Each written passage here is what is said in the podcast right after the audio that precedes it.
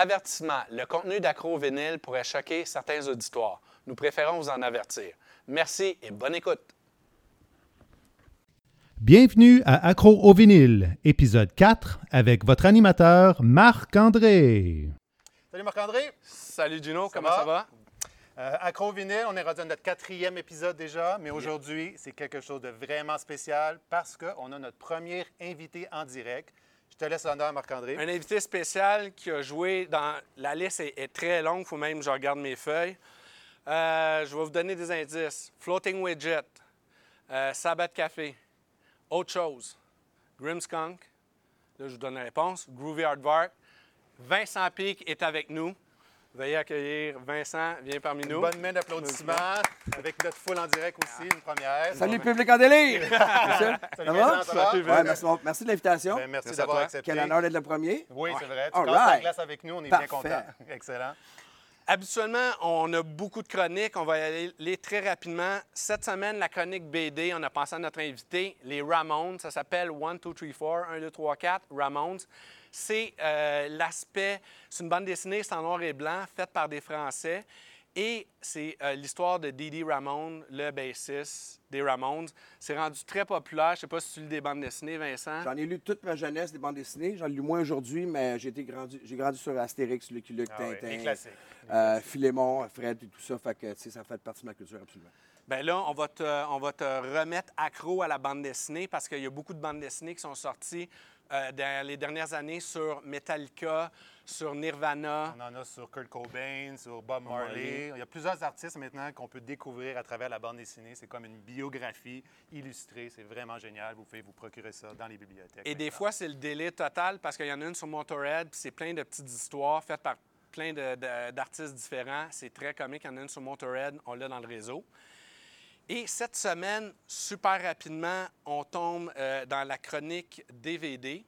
Jaco Pastorius, le bassiste euh, qui, a, euh, qui a popularisé la, la basse électrique fretless. Vincent, grand, grand bassiste. Quoi dire de Jaco? Moi, j'ai une bonne histoire sur Jaco, si je peux la conter. Ben oui. Un festival de jazz des années 80.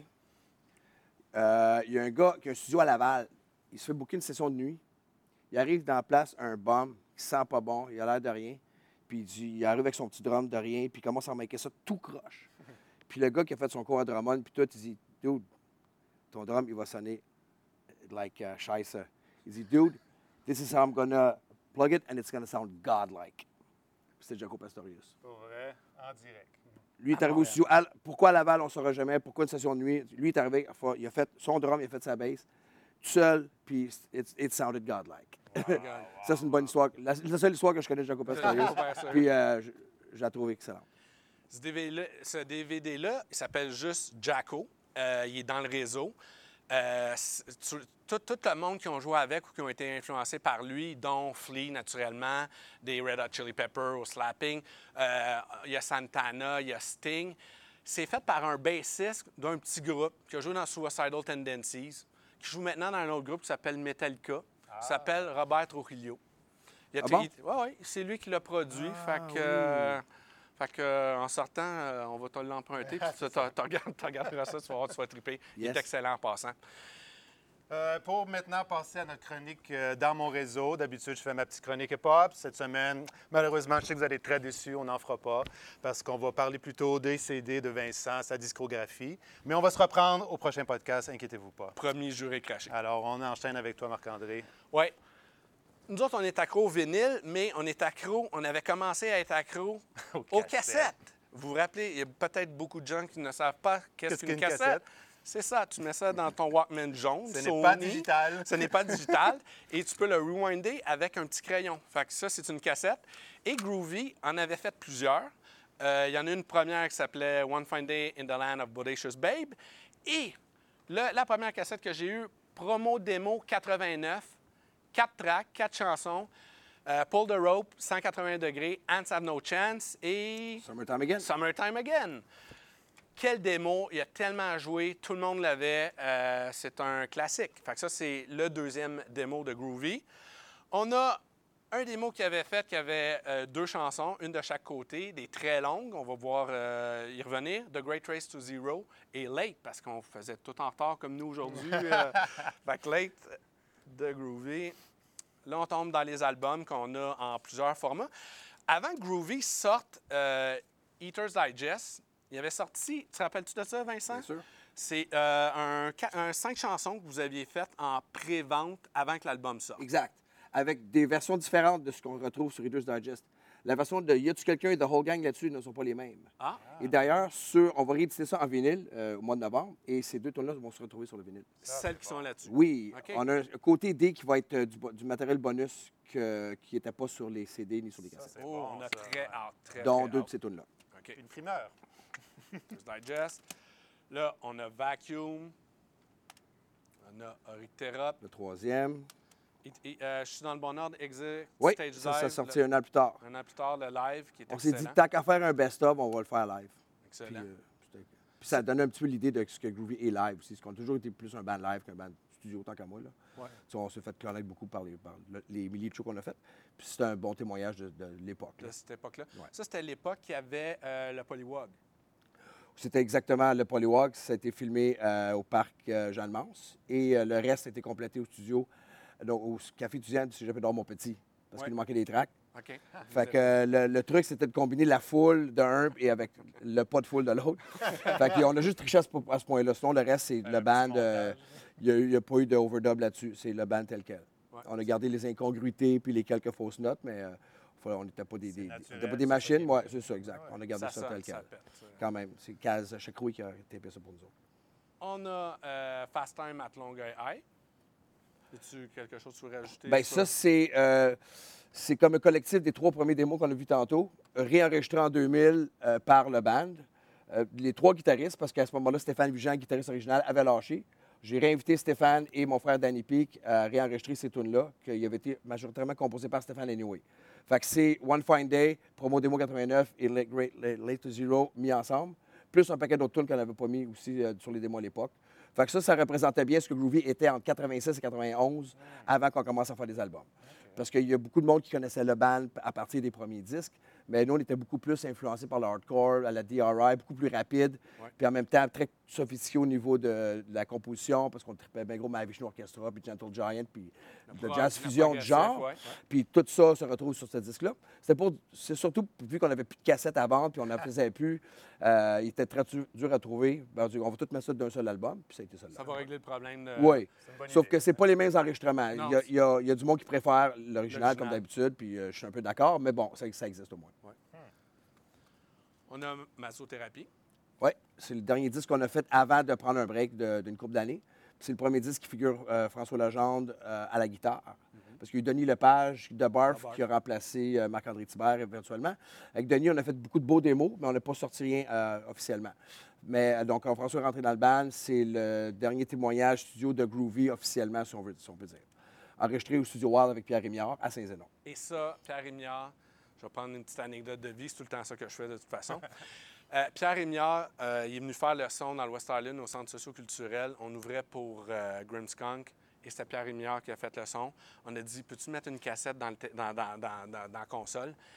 Et ça sonne meilleur que nos, trois démos. Je veux dire, ça. Pierre Rémillard, le son, c'est Oblivion. Pour ceux qui ne le connaissent pas, c'est le guitariste d'Oblivion, un band euh, métal euh, très technique. Euh, fait que c'est ça. Avec Pierre Rémillard, ça sonne tout le temps on top. Il a commencé très jeune au studio Victor, puis il n'a jamais arrêté. Il a, acheté un chalet débile sur le bord du lac Sawin, puis il fait du studio là, depuis 25 ans. C'est là que Flo- Floating a fait le premier. C'est là que j'ai fait euh, la moitié de, de l'œuvre à Dash, je te dirais, là, parce que juste passer du temps là, c'est parfait. Puis passer du temps avec Pierre Rémillard, c'est très cool aussi, parce que c'est- c'est en plus un individu les plus trippants que je connaisse. Chic type. Total. Absolument. Fait que c'est pas travailler quand tu enregistres là. Hein? Hein? C'est pas Euh, non, pas on- on ne voit pas ça, on voit pas ça de même. exactement. Lui, ça a été du travail puisqu'on avait juste la moitié des tunes de fête. Fait qu'il a fallu composer sur le champ, c'était tough. Mais on a réussi. Et là, si je ne me trompe pas, Under- euh, Grimmskunk, euh, Under the Bridge, euh, Fire Under the Bridge, pardon, c'est ta première présence dans Oui. Grimmskunk, sur disque. Absolument. Tapé à Gibbs- Gibson's Landing au BC, par Garth Richardson, producer émérite qui a fait entre autres Mother's Milk de Red Hot Chili Peppers. Il a, il a fait le premier Rage Against the Machine. Ah, Euh, C'est G- Garth, là. Ouais, ouais, Parce Garth, qu'il bégaye. ouais. Il a un grand-. C'est un gars qui bégaye. Ah, ça, je savais Ouais, pas. OK, moi, je ouais. pensais que c'était comme un, un son guttural. Moi euh, aussi, mais euh, il bégaye solide. OK. Wow, solide. Puis il a fait une carrière euh, hallucinante malgré un handicap majeur. Puis euh, il a tout mon admiration. Puis on est devenus des bons amis. On a fait le, le dernier disque de Grimmskunk avec lui aussi. Fait que ça, c'est mon, ma première, euh, mon premier témoignage avec le band en 2007. Euh, un peu comme chez Pierre Émiard, un studio en plein cœur du bois, euh, de toute beauté, en pleine nature, à côté du Horseshoe Bay. Euh, Gibson's Landing, pour les gens qui ne sont jamais allés, c'est de toute beauté. C'est euh, Wow. dans l'Ouest canadien, c'est de toute beauté. Lui, il avait son studio là. Il a déménagé à Vancouver, puis il a fait The Farm là-bas, qui est un studio plus urbain. Il s'est tanné de la ville, puis il est retourné à son studio qui est à Gibson en, en ce moment. Fait que nous, 7-8 ans plus tard, on est retourné faire notre dernier disque là. Puis est-ce que ça vous prend ça d'être isolé, que ça soit groovy avec les skunks, de, de se déconnecter de, de la gang ou de la ville ou de toutes les distractions? Absolument, parce qu'on n'a souvent pas fini de, de l'écrire, ce disque-là. Fait que c'est le seul temps qu'on a ensemble avec les flows, puis euh, les jobs euh, ici à droite, puis euh, toutes les distractions de la, distractions de la ville. Le fait d'être les cinq ensemble, ça n'arrive pas souvent. Fait qu'on se donne le temps de, de- de se voir puis d'écrire de la musique. Ouais, absolument. Ça prend, Ça, un ça prend recul, ça. hein. Avec les années surtout. Au début, ça va, tu as 20 ans, tu fais que ça, tu penses juste à ça, puis tu es tout le temps ensemble, ça va vite. Mais avec 25, 30, 30 plus tard, là, le temps, tu, tu- tu cours après. Fait que pour nous, d'être ensemble tout ce temps-là, il faut absolument euh, se retrouver euh, isolés. Et, euh, et ça marche. Parce Puis que... vous vous con- vous concentrez juste, vous Juste là-dessus. Puis, tu sais, de faire la musique, mais c'est aussi de souper ensemble, puis aller tout faire nos activités ensemble, puis de jaser, la, le- de brosser la nuit, puis, tu sais, de- d'être tout ensemble, s'il y a de quoi qui se passe, que ça regèle, puis le band est à son meilleur dans ce temps-là, Ok, tu sais. ouais. Fait que ça crée des tunes, puis ça crée des histoires à, à se raconter, puis qui vont, qui vont être Avez-vous déjà enregistré presque live comme ça, des- une session? euh, Euh, ben, Grimmskunk, ils ont tapé les albums live à l'église Saint-Roch, mais euh, donc oui, carrément, mais euh, non, nous autres, ça prend un certain prend- temps. On fait les drums, bass, git, tout, tout un après l'autre. là. mhm. Là, on produit ça du mieux qu'on peut parce qu'on se donne beaucoup de temps. Ça coûte cher, mais on Ouais. investit le temps euh, à la bonne place. On se donne euh, trois semaines au lieu de. Tu peux faire ça en 4-5 jours, mais tu es pressé. Ben, Les autres, à trois semaines, tu as le temps de penser à ton affaire, tu as le temps de recommencer certaines choses, tu as le temps de réécouter et de, de peaufiner ton affaire autant que possible. Euh, alors, euh, on, se donne le temps. On se Ah donne tout le temps deux, trois semaines. bien fait, Absolument. Ben. Ah, C'est- c'est C'est là pour longtemps, c'est ça, Ouais. sa discographie. Le, pro- le premier floating euh, widget, euh, Praise to the, the Riff, monol- euh, je ne vais pas me tromper, Monolith. Praises to the Riff Monolith. tu mon, dis mieux que moi. mon band Stoner Rock, Ouais. dans lequel je joue du rhum. Euh, j'ai été un grand, grand fan du groupe Caius, qui, a- qui est devenu Queens of the Stone Age. Puis je tripais sur euh, le gros blues sale, down tourné à la Black Du désert, Sabbath du Black début. Sabbath pesant, et que- qui a été repris de belle façon par euh, le Desert Rock, qui étaient toutes les bandes euh, du sud de la Californie, qui faisaient des jams de génératrices dans le désert à l'époque, et, euh, et sur le payotte, tout ça. Ils ont, comme créé un univers euh, euh, qui leur appartient, qui est très lourd, mais très bluesy, très psychédélique. Puis euh, j'ai adhéré à ce, ce mouvement-là au début des années 90 grâce à Caius, Monster Magnet. euh, Fu Manchu. Nous, on a adhéré à Fu Manchu à cause de Vincent dans un article du Voir. Il, il disait C'est quoi, Vincent, ton été? Fait que ton drink, je me rappelle pas c'était quoi. Mais la seule ouais. affaire qu'on se rappelle, c'était Fu Fu Manchu. Manchu. Moi, mon cousin, on s'est dit C'est quoi ça, Fu Manchu? On est allé en trouver, puis accro à Fu Ah Manchu. oui, ben, tant mieux, tant mieux, c'est bon quand ça te revient. Ouais. Parce que Fu Manchu, c'est le monstre, évidemment, euh, qu'on reconnaît dans les, cinémas euh, noir et blanc. Mais le band, euh, il, a, il envoie la chandelle. puis C'est un des premiers bands Stoner qu'il y a eu. Il roule toujours. Ouais, On s'est ouais. à Montréal il Ouais. était super bon, comme d'habitude. Euh, puis tout- Unite, toute la gang, là, Ouais. il y en a une bonne vingtaine du, du mouvement Stoner. Et bon, ben, quand c'est arrivé au Québec, un- dans ces années-là, ben, j'ai toujours voulu faire ce genre de musique-là. Avec Groovy, ça ne fitait pas. Ouais. J'avais écrit une tune qui s'appelait House of qui s'est retrouvée sur cet album-là pour Groovy. Puis les gars, ça n'a pas passé le comité. Ah. Fait que j'ai dit, je vais, je vais faire mon propre band. Avec Stéphane Vigeant, Ben ouais, membre Groovy, original de Groovy, comme j'ai dit tantôt. Moi puis Steph, c'est mon plus vieux chum, on s'est connus en 79. Puis on s'est jamais lâché musicalement. Alors Steph et moi, ben, je l'ai amené voir Squeeze of the Stone Age au Fouf. Puis il était pas fan de cette musique-là, pas en tout. Puis euh, à un moment donné, à la quatrième tune, il m'a regardé, il a fait. Il a comme compris. Ah il a ouais. compris d'une shot. Parce que c'est live que ça se passe aussi. Ça a cliqué. Puis c'est venu l'envelopper, puis on a parti Floating Widget, euh, puis ça faire 20 ans cette année. Wow. Ça, c'est spécial. Exact. Cool. Ouais, fait que, euh, ça, c'était floating. Et là, Là. Là, celui-là, je suis allé chercher loin. Je suis allé chercher à Vancouver. Euh, ouais, ça- c'est euh, c'est sur euh, une rue. Je vais essayer de trouver ça vite, vite, vite. C'est euh, Zulu Record. Eux, avant, c'était juste des CD. Ma blonde est là, puis elle dit oui, elle est on fait, les- on fait la tournée quand on va à Vancouver. à- c- cet endroit-là, c'était juste des CD, peu de vinyle. Et là, maintenant, Ça a euh, switché, ça a hein? switché. C'est des CD, t'en trouves pas, mais tu as des vinyles. Euh, DOA qui viennent de la côte ouest, euh, euh, reprint des affaires sont 12-15$ piastres les vinyles. Je capote quand je vois là. Et là, par hasard, je trouve Cosmos, qui est un, on va dire un side project Oui. de. Il y, a, il y a Jetfield de Paradise. Il y a. ben, vas-y, Alex Crow. Alex Crow qui a joué avec One 976, qui a joué avec Xavier Caffeine pendant des années, qui joue, avec qui joue avec- dans autre chose. Il a joué dans Heat. C'est un producer, c'est un gars de studio, c'est un des meilleurs musiciens que je connaisse. Alex Crow, petit gars de- des cantons de l'Est, que ma blonde connaissait bien à l'époque. Ah ouais. Puis euh, tout le monde disait lui, il va aller loin dans la vie. Il avait de, il avait de le talent inné. Et, euh, et Michel Langevin de Voivode au drum. Ouais. Wow. Puis le- l'album au complet est instrumental, à part euh, une euh, chanson où Deux qu'il y a deux tunes qu'il y a euh, notre ami. Tu as Euh, Xavier qui fait euh, une tune de Sid Barrett. Ouais. Puis tu as Lucien Francoeur qui, Ouais. fait le- qui a mis des paroles de l'Amérique inavouable sur une de nos tunes. Wow. Fait que c'est très space. On, on peut considérer ça du craft rock. Krautrock euh, allemand, tu sais, le Krautrock, c'est un mouvement de musique progressive allemande qui est parti à la fin des années 60. Kraut veut dire âme. Ah, Alors, euh, c'est de la musique de l'âme, qu'eux, ils appelaient ça de même. Ça a gé- généré des bandes comme Kraftwerk, qui sont devenus plus électroniques par la fin, mais Amundo 2, euh, Cannes, euh, entre autres, il y en a, euh, la Düsseldorf. Écoute, il y en a peut-être 150 bandes de ce mouvement-là. C'est un Wow. des plus grands mouvements rock euh, européens. Ça n'a pas vraiment marché ici. Ouais. Ça n'a pas vraiment traversé l'Atlantique, bizarrement. Ouais, parce qu'on est des grands tripeux de progressifs. Absolument. puis même au Québec, ça n'a pas pogné tant que ça. On dirait qu'il n'y avait peut-être pas besoin de venir. Il y avait tellement de monde en Europe qui ont fait leur carrière là. Euh, il y en a qui n'ont pas duré longtemps. Il y en a qui, ont duré 25 albums. Jet Phil, notre guitariste, est un grand fan de krautrock. C'est lui qui a initié ce projet-là. Puis lui, il avait une idée dans la tête, c'est d'appeler ouais, ouais. on va faire du krautrock canadien. puis c'est ce qu'on a essayé de faire. Puis, euh, puis lui, il m'a fait connaître ce mouvement-là beaucoup. Je connaissais à peine tout ça. Euh, alors, je suis devenu grand, grand fan de ça. Puis grâce à la Grande Bibliothèque à Montréal, j'ai pu me gaver de, de musique allemande pendant des années de temps. Puis ça m'a donné euh, des idées de comment enregistrer toute cette musique-là, comment jouer de la bass avec, euh, tu sais, en gardant l'esprit allemand des années 60-70. ça. Mais c'est Fait- très hypnotique, hein? c'est comme du prog. Tu rentres là-dedans, là, puis tu passes. C'est un voyage. C'est un voyage. euh, Parce qu'il y a des tunes rock, mais tu as des, des entre-tunes plus électro, très planantes. ouais. Fait que ce disque-là regorge de bons rock à la Purple, mais il y a aussi des, des tunes très planantes. Grâce aussi à Alex Crow a fait pas mal tous les keyboards là-dessus. Alex, c'est un guitariste, on s'entend. là. Fait que lui, il est comme devenu bon euh, keyboard. Il touche à tout. Il puis touche à tout, puis ça marche. Alors, puis c'est- on a fait ça sur The End Records à New York au départ, parce que Voivode était sur The End à ce moment-là. Euh, Henry c'est-tu Century Media? euh, maintenant, le- oui, ben, Ouais, c'est la même gang comme- de New York.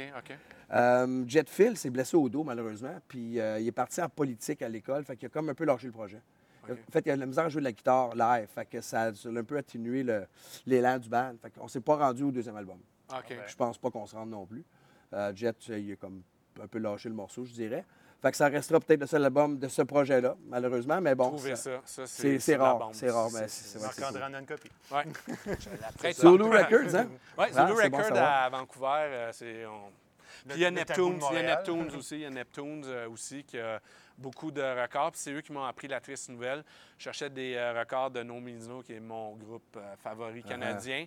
Et il dit, euh, tu sais pas, en passant, euh, ça n'existe plus, c'est fini. C'était comme, j'ai j'ai- j'ai presque pleuré. Ouais. Je peux pleurer une semaine. J'ai Ouais. pleuré, une semaine dedans. Il y, a, il y a un deuil à faire, c'est ça. Mais No Means No, c'est euh, très grande influence. Et autre chose, tu as Peggy de Voivode, euh, Vincent, Lucien Francoeur, le guitariste euh, Jacques Racine. Jacques Racine, Away et euh, Joe Evil des Skunks euh, au clavier.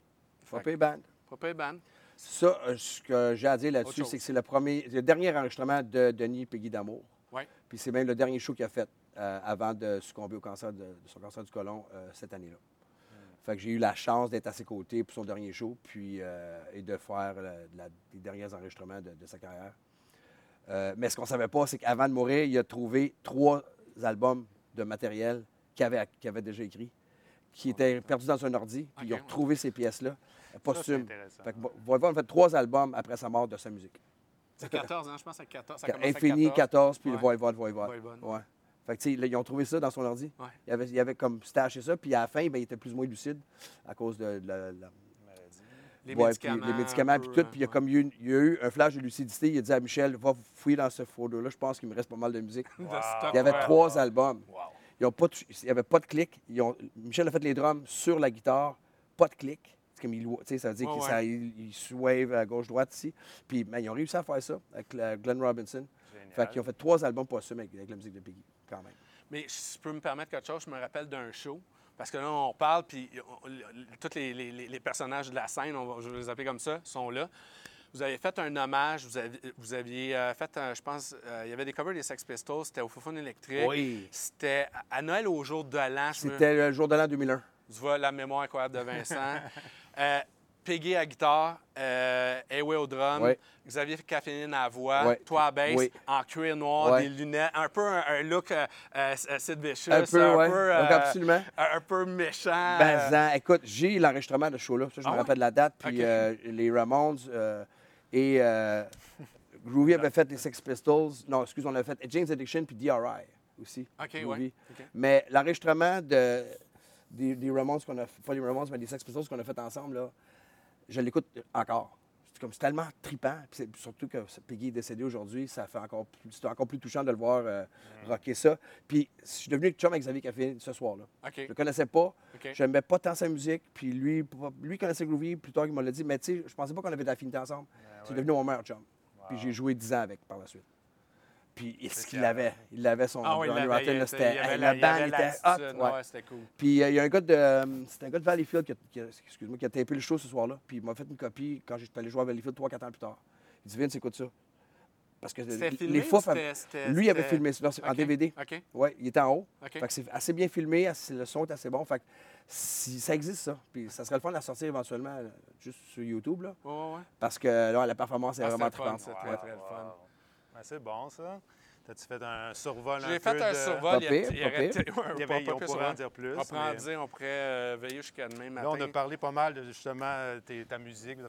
Pour toi, y a-tu des, des artistes qui t'ont vraiment influencé quand tu étais jeune? Qu'est-ce que tu écoutais quand tu étais jeune qui t'ont marqué, mettons? Qui... Ben, moi, j'ai des souvenirs très, très jeune où euh, je suis à peu près sodo, où euh, mon père écoutait du big band, du jazz, mais j'ai réalisé par des années plus tard que c'était pas le bon jazz.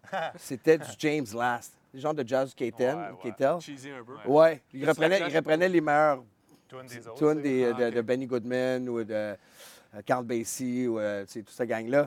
Puis, mais j'aimais ça pareil. Pour moi, James Last, c'est le meilleur compositeur au monde parce qu'il il- il- il reprenait tout. Ouais. Mais tout ça a pris le bord quand j'ai découvert un petit 45 tours avec une pomme coupée dedans. Puis quand tu mettais, quand tu mettais le disque, mais la pomme elle tournait. Puis en plus, ce qui était le fun du petit disque, c'est qu'il y avait comme un, un puzzle. Il fallait que tu mettes un, un jouet dans le milieu. La petite pièce. Ouais, Ah, la petite pièce. ouais, ouais, Puis là, tu la mettais, c'est comme un casse-tête. En plus, c'est un jeu. Puis là, je mets ça, puis c'est euh, Come Together des Beatles Ah. C'est chou. Ce son-là, puis cette atmosphère-là, à trois ans, c'est venu me chercher. Oh, ouais, tu t'en Puis je, souviens, là. je m'en souviens très Ouais. bien du- de l'effet. Puis là, après ça, j'étais obsédé par ce disque-là. Je l'écoutais sans arrêt. Je me levais le matin, je pognais le petit pouf, je mettais le, je mettais le jouet, je mettais le, casse-tête, puis je mettais l'aiguille. Puis c'est chou, tout, tout- tout- tout ça. Juste ce morceau-là ou l'album au Ben, complet? il y avait juste un 45 Ouais. tours. Fait que l'autre Ah, oui, bord, c'était c'était pas la pomme coupée, c'était la pomme complète. C'était Something. Donc, les deux premières tunes de, le- de Abbey Road, à 69. Something, je l'aimais pas assez. J'étais pas assez. je- Non, j'étais trop obsédé par la première tune. Puis, je pensais pas que c'était le même band. C'était tellement différent comme style. Puis, comme. Tu sais, il y en a une qui est dark, l'autre est toute lumineuse. Quand j'ai appris que c'était le même band, je dis, OK, c'est des génies. Mais, je me- comme Together, c'est la première tune rock que j'ai aimée. Puis les Beatles, c'est c'est mon band préféré de, De tous les depuis ce temps. temps-là. Ouais. Ouais, carrément. Puis l'autre album qui m'a influencé à la planche, une couple d'années plus tard, c'est Beatles Live at Hollywood Bowl. Ça, c'est les Beatles en 64 et 65, en fin de tournée américaine, sont en feu. Le- le- les filles ne se peuvent C'est plus. live, ça? C'est live? Ça, c'est live Hollywood Bowl. C'est ça, c'est tout ce qui venait avec, les, les fagnons puis tout.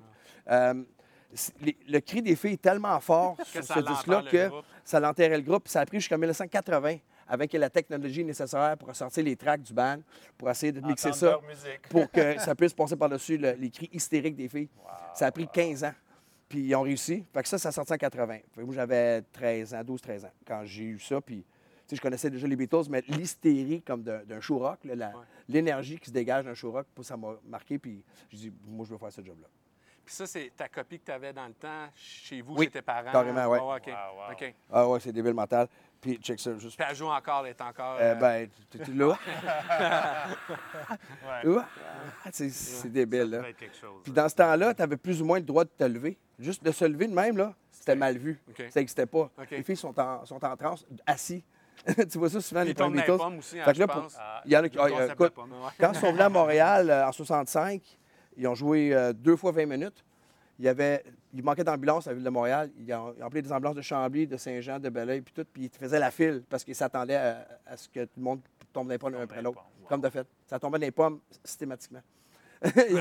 Puis euh, ils emmenaient à l'hôpital. Si c'était ça, les Beatles, ils créaient ça. C'est- Quelle meilleure publicité pour un groupe. Ouais, ça. tu dis, il n'y a aucun band qui a eu. il y a Elvis Ouais. qui a eu cette frénésie-là, mais il n'y a aucun Ouais, band ouais. rock qui a, qui a même été proche de, de- de créer le. Le Beatlemania, il y a le nom Ouais. qui, qui est pour. Ah, ouais. Fait qu'en tout cas, moi, ça m'a énormément influencé adolescent. Puis après ça, tout le rock'n'roll, euh, ça a parti de Van Halen, ACDC, The Who, Led Zepp, puis jusqu'au metal, jusqu'au punk, jusqu'au hardcore, jusqu'au prog, puis ça n'a jamais arrêté. La musique, pour moi, c'est un puits sans fond d'émerveillement, Ben oui. puis euh, ça le sera jusqu'à jusqu'à mon dernier souffle. C'est incroyable. ça. Puis maintenant, qu'est-ce que tu dirais qui est ton œuvre ou, mettons, une chanson que tout le monde t'en parle tout le temps? C'est comme, qu'est-ce qui définirait, mettons, ton style? Ou ton- Euh, ben, il y a-tu quelqu'un euh, de Groovy sur le premier album? C'est la première tune que j'écris en français. Ah. Mais pas juste en français, mais en joual. Ouais. Euh, ce qui était pas commun à l'époque. Puis en fait, il n'y avait à peu près pas d'exemple de musique du genre qui chantait en français. On avait Berru, euh, Banlieue Rouge, Ouais. mais qui, à Mais Safran. France, France, un peu. Exact, même, parce que les autres ils étaient calqués sur Berruyer Noir. Noir. Puis j'aimais beaucoup ce qu'ils faisaient, le côté euh, contestataire. euh, C'était très européen, effectivement. Puis moi, il a fallu que j'ai cherché genre vers Charlebois pour trouver du mon joual qui, qui me plaisait, qui, avait- qui était un peu rock. Puis on parle de Charlebois, Forestier, 68, 69, tu sais. Puis j'étais un gros fan de Charlebois. Puis c'est grâce à lui que j'ai eu le, le guts, si tu veux, de, de switcher en français, parce qu'on on chantait juste en Ah, anglais au début. oui, Parce que c'était la façon de faire. Puis tu penses que tu vas, tu veux réussir ta carrière internationale. Puis ça se fait aux États, ça se fait au UK, ça se fait pas en français. Puis c'était pas la mode du tout. Puis ça- en fait, on pensait même pas que ça se pouvait. Fait que j'ai une amie, euh, mon ancienne coloc, Carrie Odette, que je remercierai toujours, qui, elle, a eu l'idée de, présenter ça, en français. Fait que je dis, ben, tant qu'à l'écrire, je ne ferai pas comme Safouane, je vais l'écrire vraiment, vraiment le plus joual possible. Puis ça a donné Y a-tu quelqu'un? Fait que je trouve que c'est une tune qui a défini Groovy beaucoup, parce que tout d'un coup, les gens pouvaient comprendre les paroles, surtout en région, où la plupart des gens. Plus, aussi? parce qu'on s'entend que la plupart du monde ne parlait pas anglais. sais, Ouais. Ils allaient au son. tu sais. C'est vrai. Mais euh, donc, ça a fait une connexion beaucoup plus forte avec le public de Groovy, de, de- de s'identifier à- aux paroles. C'est bon. Ouais. Ouais. Puis ça a fait un virage francophone important pour la bande euh, pour les années à suivre. Fait que je dirais celle-là. Ouais. C'est bon, merci. Puis dans, dans ta collection, là, tu, tu nous as montré euh, les Beatles. Je sais que tu as, des, de- des centaines d'albums que tu peux nous présenter, mais si tu es, pris là, sur une île déserte, t'as le classique, la, la question poche, quel album t'emmènes, là, puis tu continues à nager, mais t'en as juste T'en un? sauves un, T'en là, sauves un, là, lequel, lequel tu Euh, sors? c'est un, c'est un how-to qui s'appelle Comment construire un navire avec très peu. Ah, c'est ça. C'est une question qui est tough à poser parce que Ouais. ça change d'année en année, Ouais. tu sais, mais euh, tu sais, je pognerais à Sgt. Pepper sûrement, ou si je pognerais un Beatles, je pognerais peut-être euh, le- un Black Sabbath. Ouais. Ah! Dans, les six premiers Black Sabbath, ça reste des classiques. Euh, je, fais, je fais Sabbath Café, mon band de hommage à Black Sabbath acoustique lounge, ça puisque, jour? Ouais, ouais. juste parce qu'on aime tellement le band. Voilà. Je, je pratiquais avec eux hier d'ailleurs. On est notre, notre pratique euh, biannuelle. Euh, puis euh, mettons un, un big band là, un, un genre de, de- je suis avec un Duke Ellington, quelque chose de, Ah. des big bands des années 30 là. Ouais, Tu sais, ouais, la- le gros son, j'adore ça. Ray Charles en a un très bon qui a fait avec Quincy Jones en 59, qui s'appelle euh, Genius plus Jazz equals Soul, puis que j'ai racheté récemment à chez Planète Claire à Chicoutimi, mon chum Martin Desgroseilliers. Puis ah, ça se passe. Ça sonne. Puis, tu sais, j'irai avec un bon jazz comme ça. Puis, euh, mettons, euh, un, peut-être cinquième saison d'Harmonium, qui est peut-être mon, mon, ba- mon record euh, québécois préféré. Peut-être Laptad aussi, mais tu sais, j'ai un gros, gros respect pour Fiori et son œuvre. Puis, j'irai peut-être Dealing with It de DRI dans l'hardcore. Voilà. Grosse influence de Groovy sur le, le premier absolument. démo. Mais en. On va, on va, on va faire un petit, un petit clin d'œil. Dans ce temps-là, les acronymes COC, Corrosion of Conformity, DRI, on ne dira pas ce que ça veut dire, ça va être censuré. Euh, NDC. SNFU, euh, DBC à Montréal, même ton premier ban, SMD, SMD. Schizophrenic Muff Divers, Yes. Qu'on peut pas traduire dessus, je pense. Non. Ça, non, ça se traduit mal. Googlez-le. C'est ça. Ouais. Translator. Ben, c'est un nom qui avait été choisi par, par notre premier chanteur. Parce qu'on a eu un chanteur pendant six mois qui s'appelait Éric Lajambe. OK. Mais il était hot, il était super beau, puis il faisait des beaux moves, mais il n'y avait aucune voix. puis il était, mais c'est lui qui a écrit euh, Apolitical, euh, Political, mais Die or Die, puis une couple des premières tunes. Les OK. paroles, que j'ai, lui, il est parti en sciences, en maths pur. C'est un, génie. Il est parti faire de la recherche de mathématiques, ce gars-là, Ouais. puis on l'a plus jamais revu. Pas de musique. Mais c'est, peu- c'est celui qui avait trouvé SMD. Quand il C'était est en parti, mode dans ce temps-là de Oui. il faut se trouver des acronymes AOD. c'est ça. Puis nous, ben, on trouvait ça, euh, c'était un petit peu. Ça ne nous représentait pas tant que ça. Ça représentait plus lui, la façon qu'il voyait les choses. Fait que on a switché à Groovy Hardwork euh, de même, en fait. On- La bande dessinée The Ant and the Hardwork, qui avait Ouais, les années ouais, 60, ouais. qui jouait dans Pink l'émission Panther, Pink Panther. avant ou après, ouais. J'étais un grand fan de ça. Puis c'est John Biner, le comédien qui, euh, qui faisait la voix. J'ai- Ça m'a influencé pas mal. Euh, Kid, c'était une- c'est ma bande dessinée préférée avec Roadrunner. Fait qu'on est parti de là. Puis il y a un côté jazz, Pink Panther, tout ça, tu sais, c'était très... On peut euh, voir ça de puis même. psychédélique, Très coloré. puis tu sais, comme la four- le fourmilier qui est le, le- le- le libre penseur, puis la fourmi qui est la, le- la société ouais, Puis on, on voit comme on va être euh, reculé de toute la société. On a vu comme des parallèles à ça, Ben puis on, on est resté avec ça. C'est bon, ça. Ah ouais. Fait qu'on s'appelait pas SMD. Puis qui, qui avait trouvé Groove Hardwork? C'est un mélange de Groovy Petunias puis Hardwork Academy. OK. Emma Marc-André avait du Groovy Petunias, je trouvais ça trop hippie. Moi, j'aimais Hardwork Academy parce que si tu commences avec les deux A, tu vas toujours être au, en premier de la liste. Ah. Alcoolique anonyme. Ah, Fait que, tu sais, ben, mon- concept. mon- c'était un peu ça. Ouais, c'est le- J'aimais les, les deux A, tu sais, Ouais. là, comme Ouais. en Afrique. Puis, euh, puis, le- puis ça nous a causé des problèmes parce que ben du monde. Pendant un moment, c'est ça que je m'en ai dit. Pendant bien un- un certain moment, peut-être c'est juste dans le West Island, nous autres, c'était des skaters, puis des hardcore, puis tout ça, qui venaient avec le T-shirt classique, avec le hardwork et les cheveux, euh, on va dire, qui sortaient.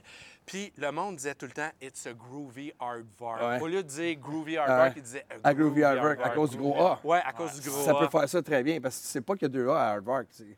Puis, puis ça marchait aussi à Groovy Hardwork. Ouais. C'est très drôle. Mais le nombre de fois que ce, ce nom-là a été botché, mon gars, même dans, dans les médias francophones, c'est épouvantable. À ce Ah jour. oui, ça doit, ça doit. Ils ne savent pas où mettre deux A, ils mettent des A partout. Écoute, on m'a fait faire un T-shirt, on avec toutes les, Les fois que c'est mal, écrit. Ça drôle, faisait ça. beaucoup de, de, de mailing list dans le temps, où les gens pouvaient acheter les cassettes euh, par la malle. tu sais, On avait une boîte postale. Columbia. Columbia. euh, Columbia Longueuil. Carrément. Non, mais tout le monde faisait ça dans le temps. C'était très, très populaire. Tape trading, tout. Tape trading international. Fait que, Ouais. c'était des gens qui parlaient pas beaucoup anglais. Fait que, hey, ils massacraient le nom. C'était- drôle. hein. Ça en était très drôle. Ça en est devenu risible. Puis, une année, euh, BMG se sont intéressés au band. Puis, euh, ils voulaient nous signer un gros, gros contrat qui finalement était au coloc, mais ils voulaient qu'on change de nom. J'ai dit, il est trop tard. Ça faisait Ouais. 10 ans, 12 ans qu'on existait avec ce nom-là. On avait fait notre carrière déjà. euh, On était, on était trop implantés pour changer de nom. j'avoue. Ils voulaient qu'on s'appelle The Groove. Dit, non, on ne s'appellera pas The Groove, puis on n'a pas eu le contrat. Puis on a bien fait parce que comme ça, ils ont signé Blaise et Daphné, puis ils ont shelfé. C'est eux autres qui ont sorti Atrostomic, puis, puis ça n'a pas marché. Tout ce qu'ils ont touché, ça a Ça, a tombé. Fait que euh, ça aurait peut-être même tué le band à l'époque. Les double A, c'était parfait. Oui, merci. Gardons les double A. Exactement. Y a-tu euh, y a-tu- y a-tu des artistes que tu es arrivé, tu as joué avec beaucoup de monde, tu as, joué avec Voivode dans un certain temps, euh, puis tu as eu la chance de rencontrer d'autres groupes, dont Motorhead. Vous avez déjà joué avec Motorhead. Y a- T'as-tu déjà eu le. T'es figé là, comme un orignal, là, un starstruck, là, t'es comme. Oh my God, c'est Demi ou je sais pas, c'est Rob Alford, Judas Priest, je sais pas. Je n'ai pas rencontré Rob, mais euh, Mike Weir de Two- Suicidal Tendencies, Ah, il m'impressionne grandement parce qu'il est, il est tellement sympathique. Il est tellement terre à terre, il est tellement cool que ça le rend encore plus, euh, plus grand. Et, euh, on a tourné deux fois avec lui, à Groomskunk. On a fait six dates avec Suicidal en Europe en 2007, puis on a rejoué avec euh, Grooves Ouais. en 2011. Donc, lui, il frontait les deux bandes. Puis, euh, quel gentleman. Vraiment, vraiment, le gars que tu veux être dans la vie, puis que tu souhaites que tout le monde puisse être dans la vie. Ah, ouais. Lui, il m'a impressionné parce qu'il était, il était d'une gentillesse. J'ai pas eu la chance de rencontrer l'ami. OK. Euh, ben, pas cette tournée-là. J'ai rencontré en 83 au Rock en Stock pour, pour un autographe. Là. Puis il, m'a pris comme ça. Il dit Where's my lighter Je son lighter. Il dit Comique, le gars. euh, tu vois, le sens du mot anglais, très cool. Ouais. Euh, Angelo de Fishbone, j'ai rencontré aussi. C'est une belle, belle discussion avec lui pendant toute la semaine qu'on a passée ensemble. C'était pas Starstruck, c'était juste très fier et, et comme heureux de connaître ce monde-là puis de voir qu'ils sont tellement terre à terre. tu. Parce que tu écoutais ça, comme Suicidal. tu c'est- dis, c'est ça, c'est ouais. ça, c'est ouais, de ouais. rencontrer le monde que tu écoutais, ça Ouais. Puis faire. les bandes sont la coche, les gars sont bons. tu. J'ai rencontré Maiden quand j'avais 15 ans, une session d'autographe. Parce qu'à l'époque, quand les shows métal y arrivaient, les bands faisaient des sessions d'autographe au Rock en stock sur Crescent. sur Crescent, entre, le, entre le soundcheck puis le show, ils venaient puis ils rencontraient leurs fans, puis c'était le fun, tu sais. Puis là, tu rencontres, tu donnes la main au gars de Maiden, c'est quand même à 15 ans, c'est impressionnant. Impressionnant. Tout ça, je pourrais dire, c'est peut-être la fois que j'étais le plus starstruck. Là, je sais que j'étais avec les photos d'aujourd'hui, puis les gars, ils avaient 22 ans, là. Ouais, c'était C'était des kids, les autres c'était avec. sais. puis ils tripaient. Mais ils les autres, c'était des dieux du rock. C'est hallucinant. Puis c'était le fun de voir que ça existe, de pouvoir lui parler, puis ils sont terre à terre. Ils Ils sont sont, accessibles. sont juste contents d'être là. Ils sont tellement, yeah, yeah, j'en avec tout le monde. Toi, puis tu penses que tu t'attends que c'est des grosses vedettes Oui. sont pas ça m'a montré euh, comment ça marche. ouais. Puis quand je me suis mis à, à triper sur l'hardcore, c'était encore plus hot parce que là, tu peux les rencontrer après les shows, les bandes. Là, puis j'ai rencontré Kurt de DRI, puis c'est lui qui m'a vendu mon macaron. Puis euh, tu, tu parles avec The Accused, puis euh, DOA. On a joué avec DOA au Fouf, puis tu, ren- tu- tu réalises que c'est un job comme un autre, qu'à quelque part, puis, ça rend ça très terre à terre, très humain. Le côté humain, pour moi, il était, il était absolument essentiel dans la musique.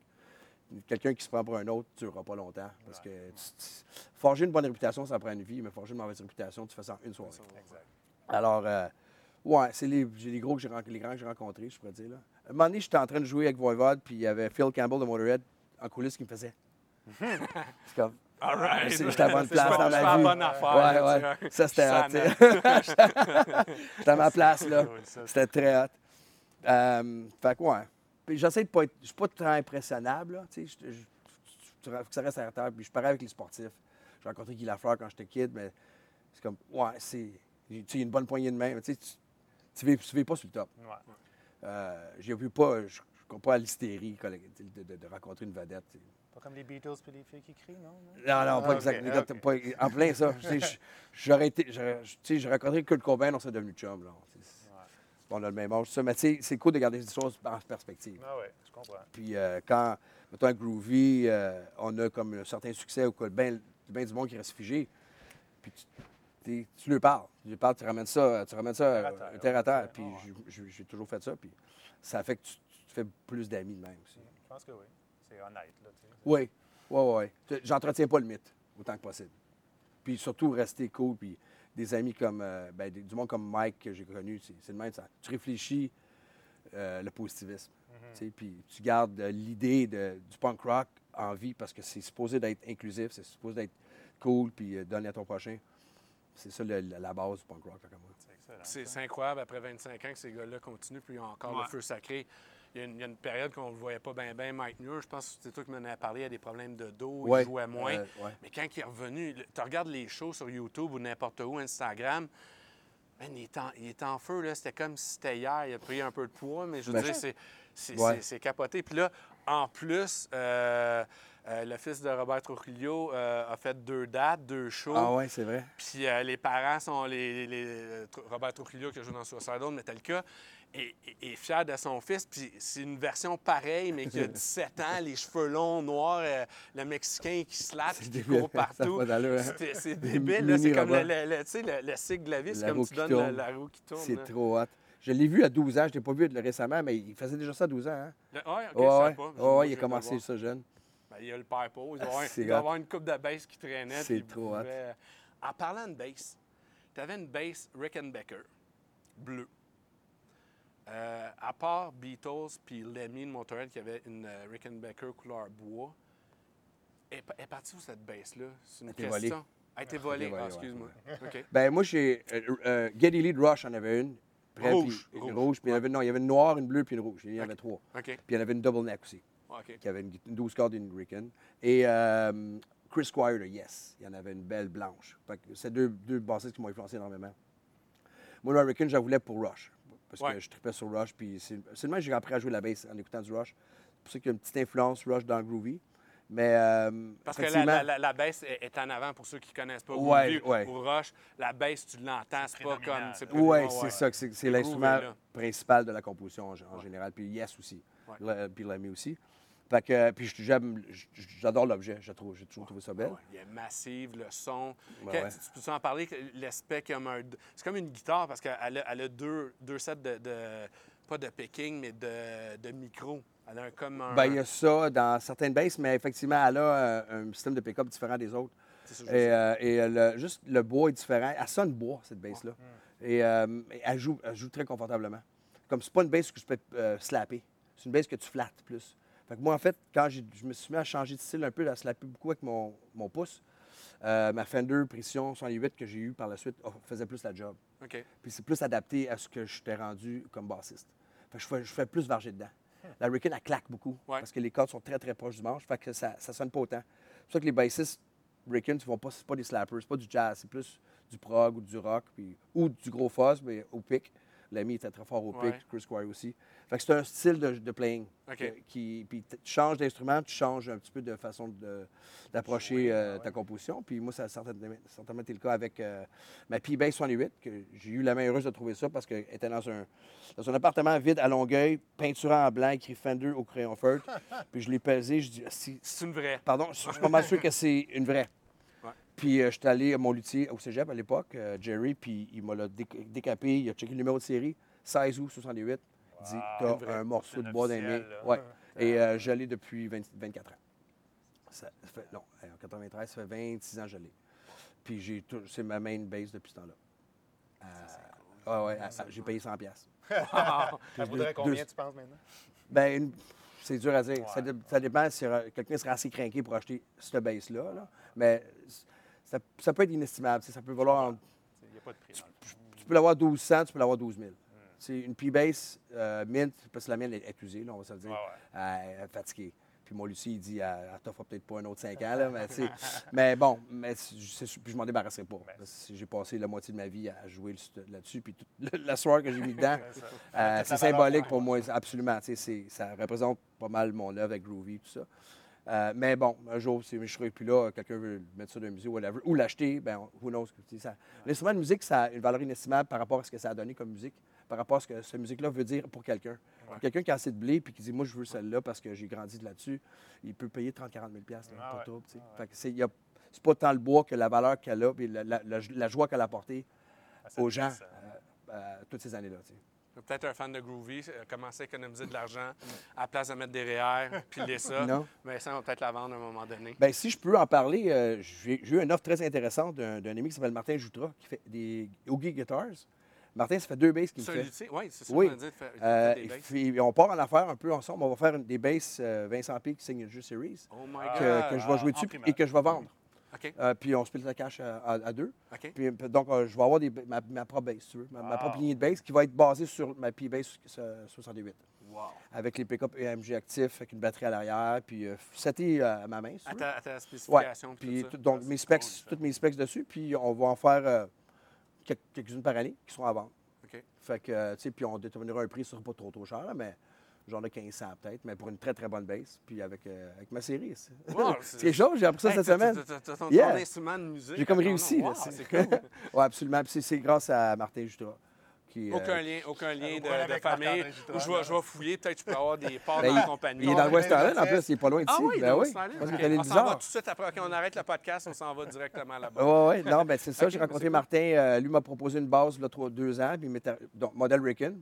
Je m'étais fait voler la mienne. Il m'a fait un modèle Ricken, euh, rouge, vin, blanc comme Cliff. Euh, mais c'est du Ogi. Euh, donc, là, il m'en a fait une deuxième qui est une P-Bass. Euh, et là, donc, ma troisième, ben, là, on, on part en affaire.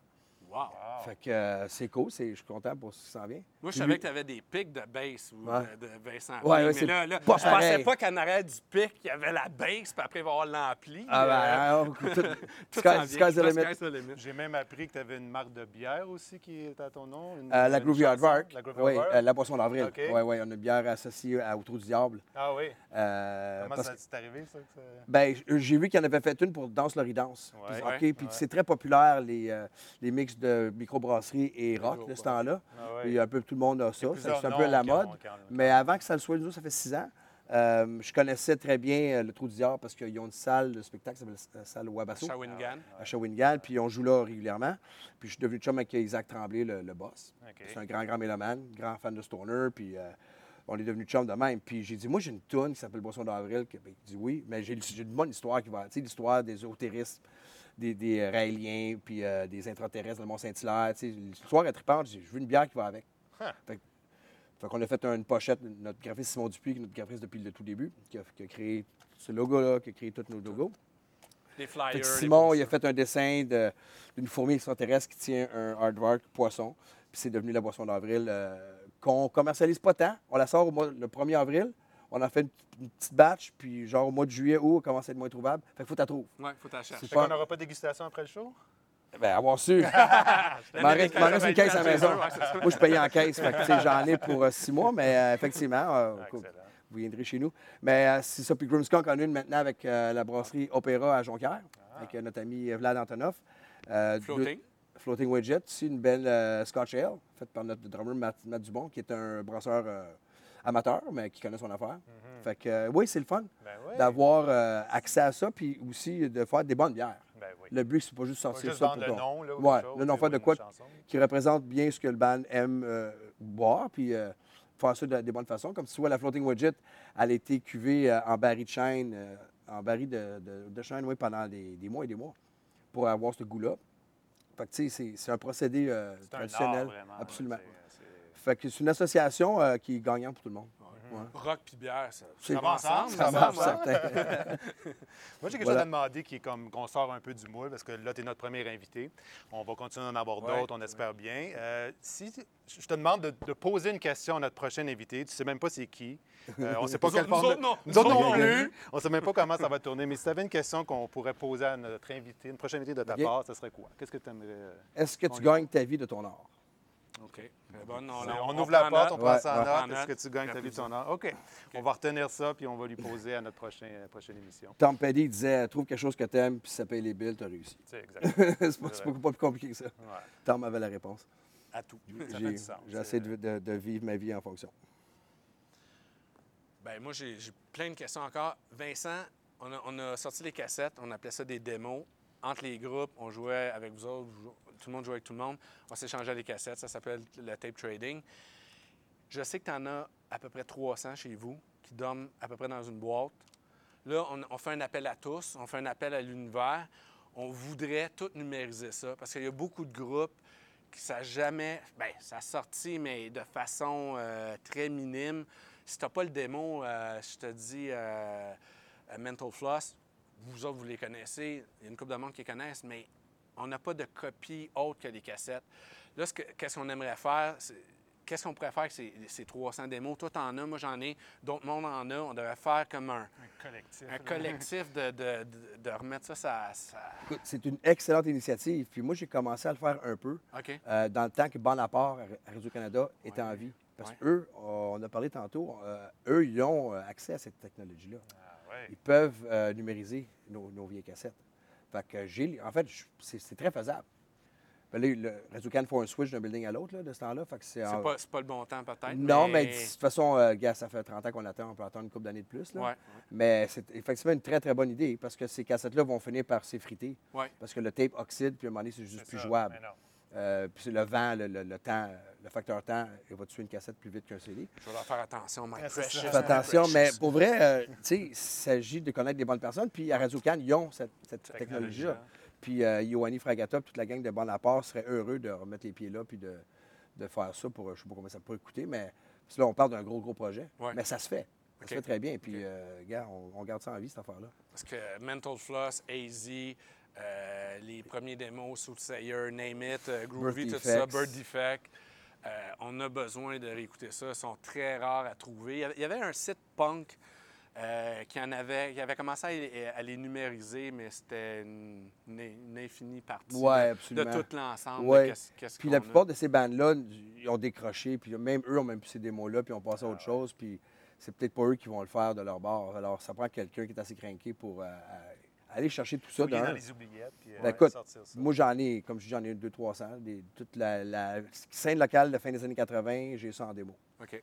Puis je les ai gardés dans les boîtes semi-hermétiques, fait qu'ils sont Ah, probablement pas pires. J'ai les pochettes originales aussi. OK. Fait que, tu sais, c'est trippant de savoir que c'est un pan de la musique euh, underground québécoise. Ouais. Ça reste quand même très important comme, comme culturellement Ben ouais. et, et pour la suite des choses, pour que le monde sache que ça a déjà existé. Parce Ouais. que, tu sais, il y en a des centaines de bandes là, Ouais. qui sont, sont aux oubliettes, qui ne sont sont pas- pas rendus aux disques. C'est ça. Ils ont fait, parce qu'on on faisait que des démos dans le temps, on ne savait même pas comment ça marchait, faire un disque. Les démos, c'était notre carte de visite, c'était c'était ça nos disques à quelque part. Puis tu sais, nous autres, on mettait 4000 pièces sur des démos, ça, ça sonne bien pareil, Ouais. c'est c'est de la qualité. C'est pas parce que c'est en cassette que ça sonne moins bien. En fait, c'est c'est le contraire, parce que c'est analogue. Ouais. Dans ton disque digital, et tu, perds, euh, tu perds un peu de richesse. Fait qu'un bon tape sonne mieux qu'un CD, tant qu'à moi. C'est juste qu'avec le temps, ben, il s'effrite. C'est ça qui arrive. Ben, moi, je partais. Go. L'appel, est lancé. Ouais, Euh, c'est là, faut ça. 1-800 Fun Us. euh, 300 démos. Moi, j'habite à côté chez Razoucan, je peux les amener à Valise. Ding je peux dong. marcher là. On va ils lui payer connaissent. une petite visite. Exact. Absolument. Gino, je te laisse poser la prochaine question. Après, on a un, on a un petit jeu avec- notre invité. Et généralement, on écoute un vinyle au complet. Fait que ça, on, s'approche, on s'en va. Ben, dans le fond, ce que j'aimerais demander, as-tu l'âme d'un collectionneur? Je sais que les vinyles, tu en as toute une trolley, mais à part de la musique, as-tu d'autres choses que tu es passionné, que tu collectionnes? Oui, oui, j'ai. Euh, oui, moi-même, je suis un peu. fait que je- ah oui, ben absolument. J'ai été un grand collectionneur de cartes. Ah ouais. Cartes de hockey, cartes de baseball, euh, cartes de jazz, cartes de Star Wars, cartes de Ouais, Charlie's ouais, ouais. Angels, euh, grand collectionneur de, de- de collants, les livres à collants, euh, tout ce qui est des années 70, euh, Macaron. Space, Espace euh, 1990, Cosmos 1999. Ah ouais? J'ai collectionné les macarons. Ouais. Euh, en fait, oui, j'ai un oncle qui est un des plus grands collectionneurs de vinyle en Amérique du Nord, Ah ouais? qui est décédé aujourd'hui, mais euh, lui, je ne sais pas pourquoi ça roule dans la famille, mais lui, il a pris ça beaucoup plus loin que moi. là. Il, y il avait, euh, pense qu'il était rendu à peut-être 300 000 euh, vinyles. là. Ça, ça- c'est comme ça a causé le divorce parce que ça- il est- ma, ma- ma tante, elle l'a perdu là, Ouais, dans sa collection, puis il est devenu un peu. euh, Ça a pris le dessus. là. ça a pris le dessus. Ouais. Fait que j'ai pas voulu me rendre là, ouais, je comprends. parce que c'est pas cool pareil quand t'as une famille, tout ça, mais il reste que oui. mon oncle Jerry avait des disques qui, qui appartenaient à des musées. Euh, puis, mais tu vois, il gardait ça avec lui jusqu'à sa mort, puis il n'a pas fait une scène avec. Puis ce qui- ce qui- ma, ma- ma tante était vraiment fâchée par ça, parce qu'il aurait pu faire la maison complète. Écoute, il y avait les tout premiers enregistrements de Félix Leclerc de CKVL sur des acétates en métal. Là. Les premiers, premiers démos de Félix, là, tu sais, ça vaut de l'or en bord, tu dis. Quand Félix est décédé, il l'a prêté à CKVL, mais il l'a. Redonnez-moi-le. Les autres, vous y acheter, là. Ben oui. Ça va d'un musée, tu sais, c'est- ça va peut-être à la bibliothèque ou euh, au musée. Ben, bref. archive, Fait que oui, ça roule dans la famille. Ouais, Oui. Fait que sais, je collectionne euh, la musique. Ouais. Ici, puis dans, dans mon ordi, puis dans... j'ai pas beaucoup de place chez nous. Fait que les vinyles, j'en ai acheté beaucoup récemment. Depuis que j'ai recommencé à acheter du vinyle. Puis une table tournante, c'est un cadeau qui coûte cher à écrire, que tu te fais. Mais euh, oui, absolument. Puis t'es pas trop sur, t'es-tu sur le digital un peu aussi? Euh, Oui, oui, t'as-tu un ben- iPod qui roule euh, chez Non, j'ai mon iPod, il est Ouais. brisé, mais euh, j'écoute ma musique par- comme en char. euh, ben, Ouais. je passe tellement de temps dans les camions que Ben je oui. vais écouter mon ordi. Fait que, OK. euh, c'est, plus pratique pour moi. Ouais, Mais je suis pas technologique pour Saint-Saëns. J'ai pas de téléphone. J'ai pas d'iPod, j'ai mon ordi, j'ai mon, mon laptop, puis euh, ma table tournante. J'écoute ma musique demain. Ben, c'est bon, c'est. Mhm. C'est bon. En parlant de vinyle, on en a apporté quelques-uns. On a deux batchs. On va commencer par celle-là. Je vais te prendre de les tout le monde. autres. Ouais. Vas-y. Ouais, excuse. Yeah, yeah, yeah. Non, il n'y a pas de trouble. Euh, Raoul Duguay. Euh, le, le- le jeu, ben, c'est un jeu. C'est une idée que j'ai eu farfelu. Euh, Dis-moi quelque chose par rapport à, ce- à ce disque-là. Ça te dit quoi? Oui, ça me dit quoi? Je l'ai acheté à Rouen, euh, au dernier Frima. OK. Ben, c'est à peu près tout ce que je peux dire, à part que je le trouve très bon, là, mais j'ai pas d'anecdote à raconter. À raconter. Euh, Il y a La Bête à Tibi là-dessus. Je pense qu'elle est la plus grande toune de Raoul Duguay. Ouais, une- oui. La même bite à Tibi qui a été repris euh, avec Anno Dadje, un peu la version. Oui, ouais. oui, oui, absolument. Ça, Une ça, des plus grandes tunes québécoises de tous les temps, je dirais. Puis, vous- euh, tu sais, il y a la bottine souriante, mais le côté folklorique, le côté euh, groovy, où est-ce que vous allez, vous êtes allé rechercher un peu dans, dans le trad, si Oui, je peux absolument, dire. oui. Ça, c'est quand même une, euh, c'est quand même une pièce de. Ah oui, c'est c'est un must. Notre, euh, L'idée de Boisson d'avril, celui dans le trad, vient plus de la, la bottine, bottine, je dirais. ouais. Puis c'est Martin Dupuis qui l'a écrit. Mais euh, nous, on a trashé là-dessus au Café Campus sur la, sur, euh, la bête à Tibi. C'était c'était comme la toune de la soirée. Ouais, ouais, j'ai ouais. entendu une meilleure. On faisait le line-up. Beer Bash du Cégep Saint-Laurent, c'est le classique. Ouais. Si ne jouait pas ce soir-là, il n'y avait pas de Beer Bash. Non. C'était la toune des Beer vrai, Bash de c'est vrai. Saint-Laurent. Ça a été immense comme Ouais. Tu vois, on a- on a- avant qu'on se parle, on ne s'était même pas parlé. Robert Charlebois, t'en as parlé. C'est pour ça que vous chantez en joual. Oui, c'est ce disque-là en particulier. Ouais. J'ai eu la chance de faire euh, En route vers la disque, une émission à Radio Cannes avec euh, Louise Forestier. On a, refait, on a pris sa version de Lindbergh. Puis, euh, super belle journée dans les euh, anciennes usines Alstrom de, où se faisaient les trains. Euh, tu sais, des d'entrepôts, des usines incroyablement grandes. Là, puis il y avait- c'était abandonné. Il faut qu'on a fait ça là-dedans. Vous avez fait une vidéo là-dessus. On a fait une vidéo là-dessus qui se trouve sur YouTube. C'est California avec Groovy OK. Hardwork et Louise Ah ouais? Forestier. Ah ouais, cool, Wow, wow. Ça avait passé à bande à part, je pense. Oui, c'était ouais? Bande Laport probablement et euh, co-diffusé avec euh, Radio Cannes qui avait fait ça.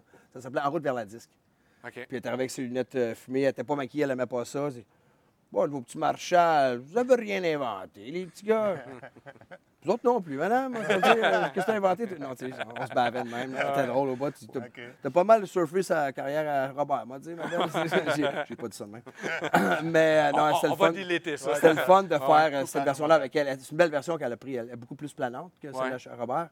Euh, mais euh, quelle joie d'avoir passé une journée avec cette grande dame de la chanson euh, Puis quel album? Robert Charlebois, avant les années 80, on a parlé quand le- Ouais. le, CD, le nouveau, Le nouveau CD est sorti. Ouais. Euh, il, il a fait une, euh, il a fait une euh, chanson avec, euh, avec elle Ah oui, sur hein? le nouveau CD. C'est bon, mais on a tout le temps l'esprit nostalgique de revenir aux sources. Je t'entends. Là-dessus, euh, il y a un certain Michel Robidoux, que je connais pas, qui est arrangeur, mais attendez, vous allez voir le lien, je vais aller chercher loin. Jaune, on s'en est déjà parlé de Jaune, ça, Oui. par exemple. Jean-Pierre Ferland, Jaune, qui se naît avec un certain Robert Charlebois Uh-huh. et qui a euh, encore euh, notre ami Michel Robidoux, qui est euh, pianiste, arrangeur, et qui est le premier, l'album est sorti en 1970, le premier à faire, à jouer du Moog. Le, le- Moog? le- le- du Moog. Oui, OK. excusez. Il y a deux hauts. Il y a deux hauts, dit que OK, c'est- Moog. Montréalais, hein? De toute façon, la compagnie, je. Euh, a- la compagnie Moog est à Montréal. mais C'est OK. pas, pas sûr que ça a été inventé ici, mais euh, il y, y a un, euh, un quartier général, veux, un Ouais, headquarters euh, qui était sur celle-là. Oui, qu'il est encore là, je pense. OK. Puis là-dessus, on a Tony, là, je veux pas... Tony Levin, Oui, qui est bassiste, qui a, qui a joué dans la formation de progressif King Crimson. oui. Fait et Puis Jean, avec euh, Peter Gabriel. Peter Avec euh, Gabriel, David Bowie. on a joué avec bien du monde. Ah, il a joué avec euh, Kevin Parent puis Jean d'Argile. Puis il joue de la bass. C'est quoi le genre de bass? Stick bass. Stick bass. C'est euh, un instrument qui est fait tout long comme un arbre, puis euh, tu joues, euh, lui, ben, il joue avec des, euh, espèces d'archets de doigts. Ouais, comme des rallonges, hein, des Il extensions. pop avec ses, ouais, des extensions de doigts, puis il joue comme ça. Ou sinon, c'est du tapping. OK. C'est un peu comme à la Promise. OK. C'est euh, King Crimson, ils ont des albums où c'est tout basé là-dessus. C'est le maître de la stick bass. Ça joue comme ça, et non comme ça. Ouais, fait que beauté il, à il voir. joue en ouais. 1970. Ouais, C'est un Américain, il joue en 1970 sur l'album Jaune, qui est considéré dans les 200 plus grands albums canadiens avec euh, ton groupe Harmonium que tu as. Oui. Les, les seuls qui sont mentionnés, c'est Jaune et Harmonium. Et là-dessus, euh, dernièrement, euh, Charlotte Gainsbourg a fait euh, le show du Café des artistes. Ah. Et c'est qui, qui est, c'est qui qui est derrière ça? Beck. ah bon? Fait que aïe, hein? c'est, tu t'écouteras la version. Ça s'est rendu Les liens, avec. c'est, c'est- ça s'est rendu à. C'est fascinant. Ouais, il y a, des beaucoup théories là-dessus. d'artistes qu'on ne réalise pas à quel point ils sont mélomanes puis qu'ils sont collectionneurs de disques. Ouais. Puis euh, Jello Biafra de Dead Candy, c'est un des plus Ouais. grands. Puis tu vois, un gars comme Beck, ça me. Ça ne surprend pas. Surtout quand tu t'es rendu à que tu peux te permettre ce que tu veux dans la vie, tu peux acheter ce que tu veux, ben, hey, t'as- t'as- t'as- le monde t'appartient. Puis c'est cool que Beck soit rendu jusque-là. Exactement. Puis c'est Charlotte Gainsbourg qui chante. En tout cas, cet album-là, excellent. Ben ouais. King Crimson, In the Court of the King Crimson. Là, euh, King. Il y a eu 50 ans cette semaine. 50 ans. Yeah. Toi, Il n'a pas l'air d'avoir ça, par exemple. hein. Il, il a pas- il est en- il est encore. Il est encore Il avait l'air vieux jeune, mais il a l'air jeune vieux. Ouais. Il C'est a un peu euh, pochette, assez, boy, euh, ouais. assez intense. Ouais. Donc, euh, c'est-tu Voivode qui font euh, la cover de... Twin- euh, non, ou c'est Euh, euh, 20 21... Oui, euh, à fond, ils, à fond, ils ont fait un cover. Puis April Wine l'ont fait en cover aussi. Parce que j'avais connu cette version-là, qui qui est, on va se dire, pas mal moins bonne. Ouais. Ah, quand j'ai découvert celle-là, la tête a explosé. C'est considéré souvent comme le premier disque prog, OK. en 69. Certainement, un- un- toujours dans le top 10 de musique prog fait de tous les temps. La première tune, euh, 21st Century Schizoid Man, pour moi, meilleure première tune de premier disque ever. comme bienvenue à notre univers, là, Ah et bonne chance. Elle dure juste 7 minutes 21. Je vous l'épargne, mais habituel- Non, mais habituellement... c'est un, grand, Ouais, grand classique. C'est peut-être ma tune préférée. Puis c'est le band qui roule toujours. Il était au Théâtre Saint-Denis il y a quelques semaines. Ouais. Euh, il reste le guitariste Robert Fripp, euh, le membre original, qui a toujours, toujours été là. C'est son projet d'A à Z. Euh, mais il y a pas mal la même formation depuis plusieurs années maintenant. Ils sont à trois drums. Ouais. Ils sont toujours aussi pertinents, toujours aussi compliqués et ardus, si tu veux, mais toujours aussi génial. Aussi- toujours aussi pertinent ce Absolument. genre de groupe-là. C'est hallucinant. C'est inspirant de voir qu'un groupe peut toffer 50 ans de même et avoir une carrière aussi prolifique. Euh, Mais tu sais, c'est genre, c'est Théâtre Saint-Denis deux soirs. Ce ne sera jamais le Forum ou, ou Centre Bell, mais euh, qui font le tour du monde avec ça. Et ils ont des fans, ils ont des légions de donnent pour fans. leurs fans, c'est ça. Dis, Une c'est belle salle. Une des plus plus, belles hein. carrières d'un groupe que je connaisse absolument. Puis ça, ça, ça m'amène aussi Groovy. Il y a une période que vous aviez deux percussionnistes. Il y a eu comme une fusion. On avait Euh, un percussionniste et un drummer. Oui. Les Affected étaient rendus dans Groovy. Oui, Louis Bélanger puis Martin Pelletier, euh, Rest in Peace, Yes. et- ont été dans la mouture de Groovy qui a duré de 92 à 94. On, est, on était cinq. D'ailleurs, on lance Haters Just en vinyle au Faux électrique le 23 euh, novembre. Bienvenue à tous. Puis euh, Louis Bélanger va être là pour faire la percussion sur ce disque-là. OK, cool. Ouais. Parce que ça, c'est à votre période que c'était presque du progressif groovy. là. Les tunes, ils ils étaient 18 minutes. Ben, là, euh, oui, tu sais, comme Great Race. ça, ce disque-là, Ouais. ça, c'était notre période prog Ouais. où tout était permis. Late a 26 riffs dessus. Mais à un moment donné, tu fais de la musique pour des musiciens, tu, tu, tu se resserres les taux sur ce que le monde, euh, sur le nombre de gens qui vont écouter ton affaire. Fait j'ai fait un virage important, un francophone, puis de scinder les tunes en plusieurs tunes pour en faire des tunes un peu plus punchées, dont Y a-tu quelqu'un? Sais, Y a-tu quelqu'un a marqué un virage, important pour, euh, pour la suite des choses pour Groovy, de rendre ça euh, plus accessible. Pas Ouais. plus commercial, mais juste plus accessible. Parce que ça, C'est là le danger. ça, tu fais l'affaire avec euh, Les tripeux. 1000 personnes, Ouais. alors que y a quelqu'un, ben, tu vas chercher 20, 30 000 personnes de plus. Puis, à un moment donné, tu veux survivre là-dedans aussi. euh, fait que ça, ça a été le, le point tournant. Tu- de on ne peut pas aller plus compliqué que ça. puis, on veut, puis, on n'est pas assez bon musicien pour accoter ça. On se dit, à un moment donné, tu connais, faut joues dans l'intérieur de tes limites. Puis, tu sais, on était habile, mais on n'était pas sa coche comme, comme ces gars-là. Fait qu'il fallait réaliser aussi que. Un moment donné, on ne peut pas aller plus loin que ça. Mais les, éléments progressifs servaient bien à à, à ce- à ce moment-là. Ah, oui. Faites on des est... intros progressifs, puis à chaque fois qu'on vous voyait, il y avait une nouvelle intro. Ouais. Avant la tune, on savait même pas, OK, ça va être quelle tune. Puis là, c'était c'était un jam sur euh, The Great Race ou Zero. Oui, absolument. Ben, tu sais, on jamais quatre fois par semaine dans ce temps-là aussi. Fait qu'on avait que ça à faire. de- on, on était tout le temps en train de, de réaffirmer le show. Puis, t'es un gros fan de Zappa. Puis, Zappa, lui, changeait son show au quotidien. Il réécrivait la nuit. Puis là, il donnait les, les charts à son directeur, lendemain. de tourne- son directeur musical. Puis, ça eux autres- puis là, les, les pratiques, de- les soundchecks donnaient des pratiques. Puis lui, il dormait pendant ce temps-là. Puis là, euh, t'étais mis d'être sa coche. Pas de, pas de partition. Fallait t'apprendre tout ça par cœur. Fait que Zappa, il changeait son show constamment. Parce que le monde, il faisait des bootlegs de ses spectacles. Fait qu'il dit, bon, ben, je vais changer mon show.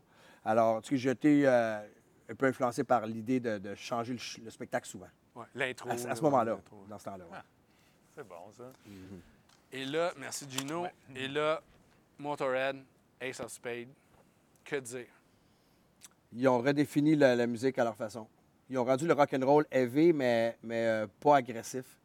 C'est l'attitude anglophone. euh, c'est euh, le plus grand power trio de l'histoire du rock, tant qu'à moi. Là. On dira ce qu'on voudra de Rush, Police, euh, No- on peut parler de No Means No, on peut parler de Supergrass, on peut parler de, de- je l'ai dit Rush. Mais pour moi, Motorhead, ils les accotent toutes. Ouais. Il y, a, euh, tu sais, il, y a deux, il y a deux sortes de personnes dans le monde. Ceux qui aiment Motorhead et ceux qui sont dans le champ. Puis là, là- non, puis là- non, puis, hey, là, je vais être honnête. bon. Je vais, je vais être honnête. Je suis devant Vincent. Fait que je, je- je baisse, baisse, je baisse dans les étoiles. Motorhead, j'avais vu Ace of Spades à, à- à Solid Rock ou. euh, puis je comprenais pas le, le micro penché de même, la Rickenbacker, la chemise noire qui était presque western. Mais jamais, jamais Ace of Spades, mais il y avait un petit côté qui me dérangeait, puis je comprenais pas. Je l'avoue, mais à coup de pas. OK? T'as-tu trouvé pourquoi? Je dis pas. Non, mais j'ai, non, j'ai jamais trouvé pourquoi, mais moi, moi j'aimais des affaires plus trash ou plus crossover. Fait, moi, c'était plus, fallait que ça soit plus hardcore. ou- Mais là, mais de toute façon, Motorhead, on va se le dire, autant les punks que les métal, tout le monde, c'est, band qui unissait toutes les, les- les- les tribus, si je peux me permettre. À, à une époque où les tribus ne se mélangeaient pas tant. Exactement, Ah, c'était tout compartimenté. J'aimais tous Motorhead. Oui, ils étaient tous d'accord là-dessus. J'étais allé à l'auditorium de Verdun. C'était Overkill, Motorhead, Slayer pour South of Heaven. J'y allais pour Slayer South of Heaven, commandité par Laurentine. On fait pas de publicité de bière, mais je m'en rappelle encore. Et là, je vois Overkill, correct. Je vois Motorhead. Et là, je comprends c'est quoi Motorhead. Faut tes voix live. La bass, que tu sois au Métropolis ou à ce show-là, elle vient te chercher Dans le plexus. dans le plexus, merci, tu m'enlèves les... Tu, tu lis dans mes pensées. C'est ça, Motorhead. Motorhead, comme tu dis, c'est un power trio. Puis à partir de ce moment-là, j'ai compris c'était quoi Motorhead. Lemmy, quand ils ont fait Kill by Death, il y avait des lumières vertes sur le visage. Son micro, je pense que c'était le seul qui était éclairé. C'était comme... C'était hallucinant. Je dirais pas pourquoi, parce que l'auditorium de Verdun, c'était un hotbox. Ouais. Honnêtement, dans ce temps-là, ça buvait, ça fumait gros. Ça manquait de climatisation. Cru- Cruellement. Cruellement. Ah, C'était tough. Ouais, ouais. Mais oui, tu, tu synthétises bien euh, le- l'effet que ce band-là produit live. Là, malheureusement, les trois sont morts. Ça se passera plus. Euh, L'ami est décédé en 71, à 71 ans, là, déjà 3-4 ans. Euh, puis on a perdu les deux autres suite après. Oui, les, deux- les membres originaux, Ouais. parce que Phil Campbell and the Bastard Ouais. continuent. Je sais pas s'ils font du. Ben, il fait ses tunes, mais il, fait, il doit faire un peu de Motorhead. J'imagine qu'il y aurait la permission de faire euh, rendu là ce qu'il veut, puisqu'il n'y a personne pour l'arrêter. Ah, mais l'ami va peut-être sortir Ouais, de. ah, je suis que l'ami serait bien fier. J'ai eu la chance de rencontrer l'ami au Rock en Stock, on en a parlé tantôt en 83, puis euh, le gars sympathique. C'est tellement tripant, tellement drôle et euh, attachant. Tu sais, comme un mononcle, le mononcle cool, là. Euh, puis si j'étais tellement... Ça m'a aidé à aimer le plan d'autant plus, parce que quand tu rencontres, puis tu fais « Ah, c'est le fun », tu sors de là inspiré. Tu sais, si ça avait été plate, là... Tu- ça- tu- ça- tu- il, il aurait Oui. descendu dans ton, dans ton ranking. Oui, puis là, des voir si drôle et attachant, c'était comme Yes! Qu'est-ce que c'est le fun? Ils ont l'air d'avoir la meilleure vie au monde, ce monde-là. Ils sont comme tout le temps de bonne humeur, puis le monde des adultes un peu, puis c'est comme Yeah, yeah, ça va bien, c'est la autographes, photos. c'est quand tu dis, moi, c'est la vie parfaite. Ah, puis il y a- il y, a un documentaire bon, sur Lemmy qui s'appelle Lemmy. Puis euh, c'est un collectionneur de Oui. tout ce qui est euh, des armes euh, de la Deuxième Guerre mondiale, puis tout ça. Fait il y a le côté collectionneur, il y a le côté un peu geek aussi. il joue des jeux électroniques. En tout cas, il y a un très bon documentaire sur. Euh, c'est pour ça, Motorhead. OK, là, on tombe dans mon reste, dada. là? Ben, Vincent On a... en a emmené aussi. Hein? Non, mais c'est... C'est Bad Brains. euh, Ben, le- ça, c'est un logo d'un groupe de. euh, c'est une compagnie de T-shirt et une compagnie de disques, ça s'appelle. Mais on a repris le logo de Bad Brains. À la place d'être euh, le. c'est- Washington, euh, Ouais. c'est le stade. Euh, peut-être la Maison Blanche et le stade. Mais donc, il y a un lien parce que c'est le logo de ce band-là. Exactement. Eye Against Eye. Qu'est-ce que tu peux me dire sur Eye Against Eye? Moi, là, ça m'a pris du temps à l'aimer parce que j'aimais pas le son de la guitare. Je trouvais que ça sonnait rasoir, trop de chorus dedans. Puis il a fallu que je passe à travers le son pour apprécier les tunes. Mais là, c'est fait. OK. Mais au début, c'était pas mon genre de son, pas en tout. Surtout que j'aimais plus les. Ah non, c'est plus Rock for Like qui sonne de même. En tout cas, Ouais. c'était quelque chose dans le son. Moi, c'est un band. moi, Faut- Je préfère les vidéos YouTube euh, au CBGBs en 81, 82, Ouais, ouais. 83 pour apprécier la vraie affaire. C'est une question de son pour moi, mais euh, je n'ai que le, le plus immense des respects pour un band de black qui ont euh, plus ou moins inventé le hardcore américain. Totalement. Ouais, ouais. Avant tout le monde. Ouais, ouais. ça n'a pas rapport que des quatre Rastafari ont décidé de faire du hardcore puis de le faire aussi brillamment. C'est- C'est c'est complètement atypique leur affaire. Puis qu'est-ce qui est bien spécial de ce band-là, c'est qu'ils faisaient du jazz fusion. Et là, euh, ils ont écouté du Sex Pistols et les Ramones. Bad Brains, c'est un, c'est un titre de- d'une chanson des Ramones. C'est, de, là qu'ils se sont, sont inspirés. Mais euh, moi, il y, a- il y a un lien aussi avec Groovy, c'est que c'est une fratrie. Euh, dans Groovy, il y a Danny Peak qui a été avec vous pendant bien longtemps, qui est ton frère. Euh, Bad Qui est Brains, toujours, qui, est toujours ton frère, ouais, c'est, bon signe. hein, et euh, Bad Brains, c'est la même affaire. C'est le, le chanteur HR et euh, le drummer, c'est des frères. Euh, Eye Against Eye, Positive Mind Attitude, PMA.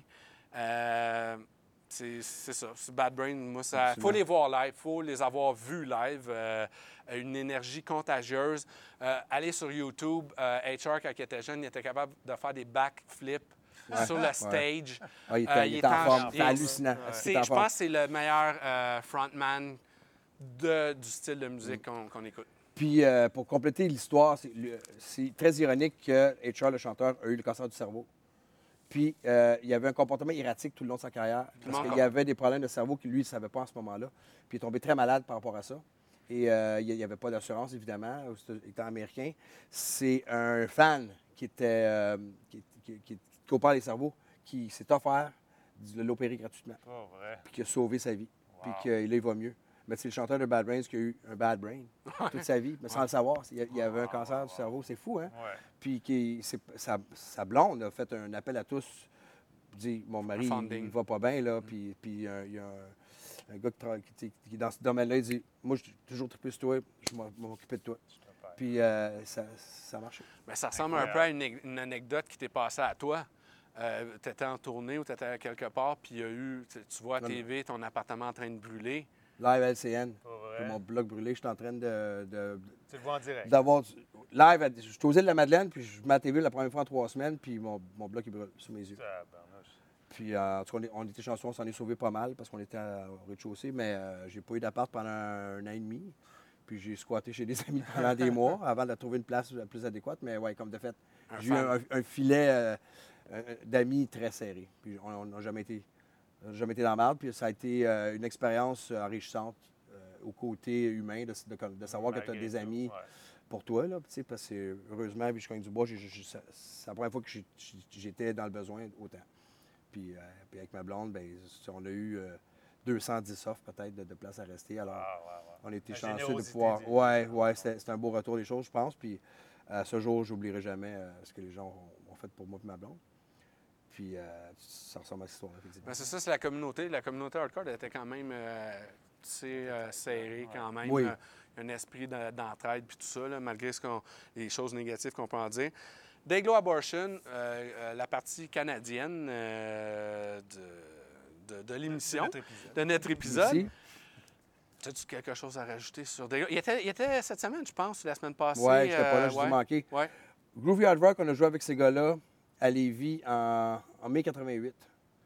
Ils sont sortis de la vanne avec des guitares pas de case, pas de cordes, euh, des morceaux de drum. Ils étaient tout croche. Il manquait des dents. On dirait que c'était battu.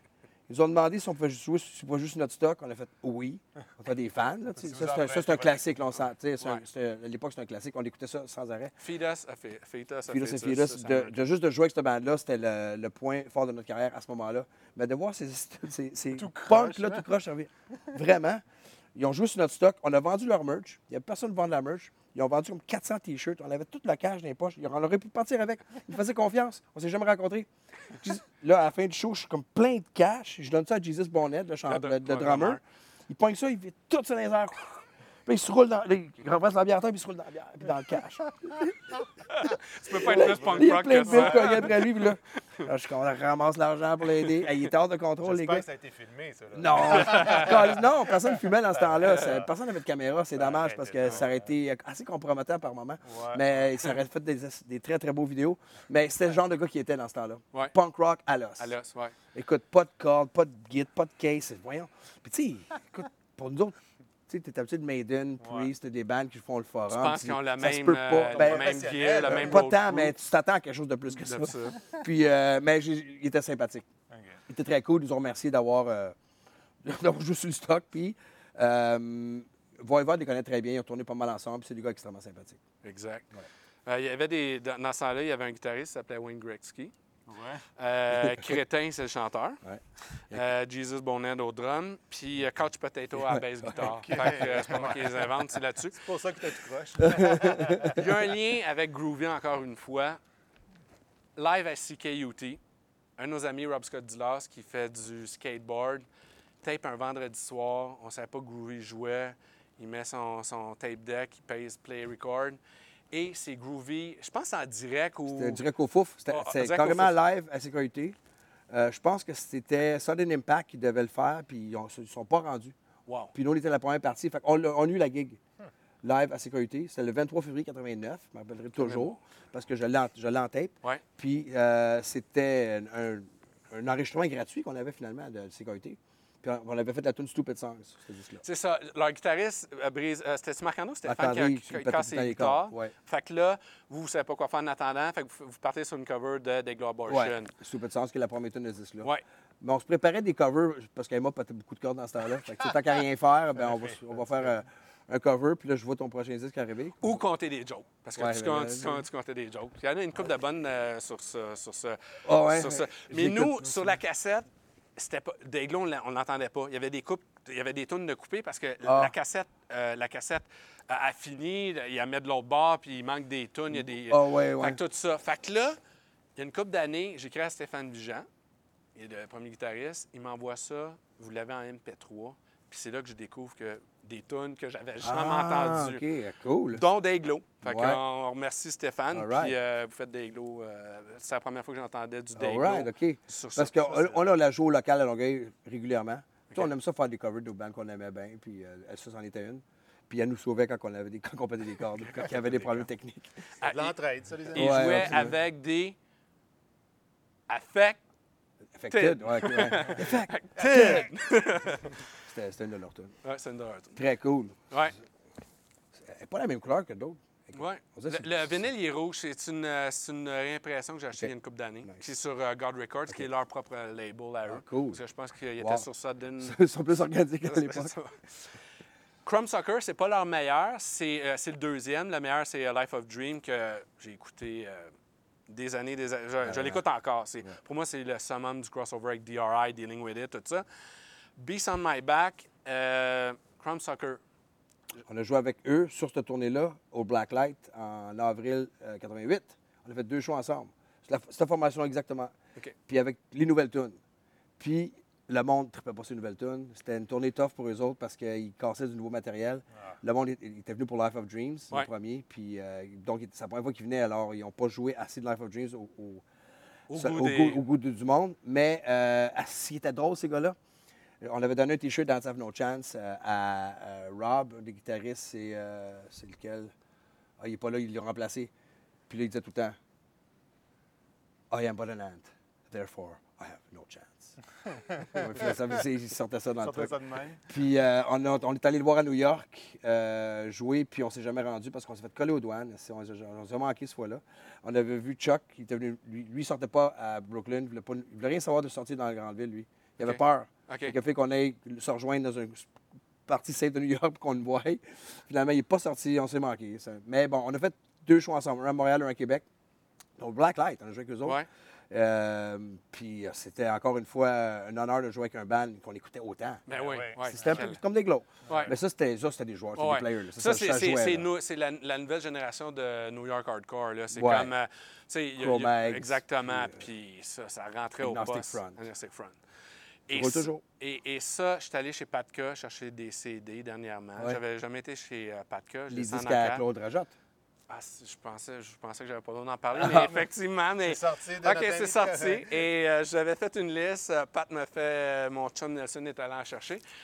Et euh, c'est ça, je descends dans sa cave qui est la caverne d'Alibaba. Il y a du vinyle, du CD, il y en a partout. C'est dédié à la musique.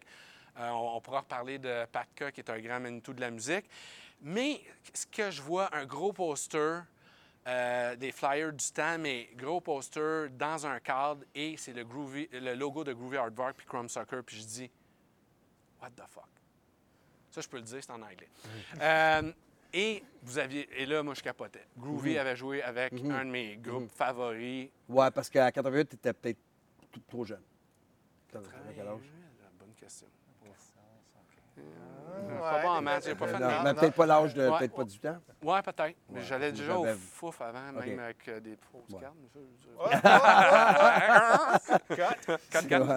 fait que c'est ça. Chrome Soccer, euh, le lien, c'est en allant chez Patka Ouais, dernièrement. ok. Ben, tu vois, je pense que j'avais laissé des, euh, des flyers puis des posters pour euh, le musée du rock'n'roll euh, Ouais. québécois. Ouais. J'avais certainement. Puis j'avais, je me rappelle, j'avais laissé des bonnes affaires. Ça, En fait, c'est- un prêt à long terme. Ah, OK. C'est encore à moi. OK.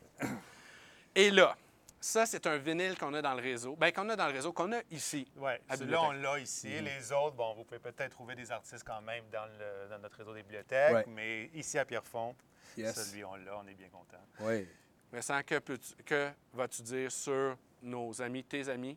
On a joué ensemble là, trois semaines à Chicoutimi euh, pour la fin de leur tournée de 2020 avec Fred Fortin, Groovy, euh, puis Québec Redneck Bluegrass Project. Ils ont vendu 2000 billets à 30 pièces.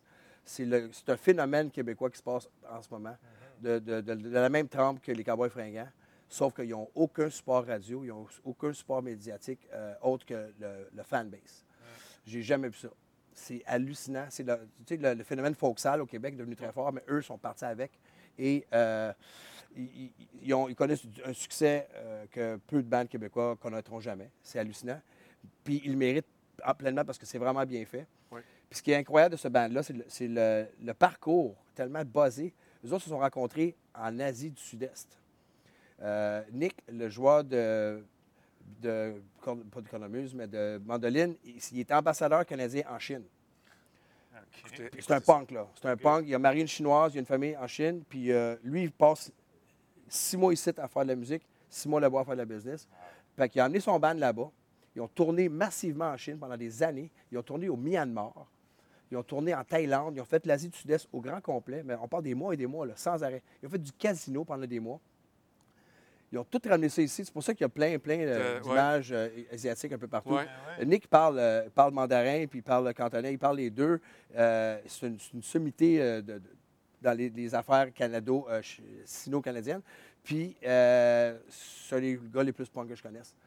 Ils ont, ils ont un parcours absolument euh, incroyable et euh, phénoménal. Quand ils te mettent à compter ça, c'est c'est débile tout ce qu'ils ont vécu.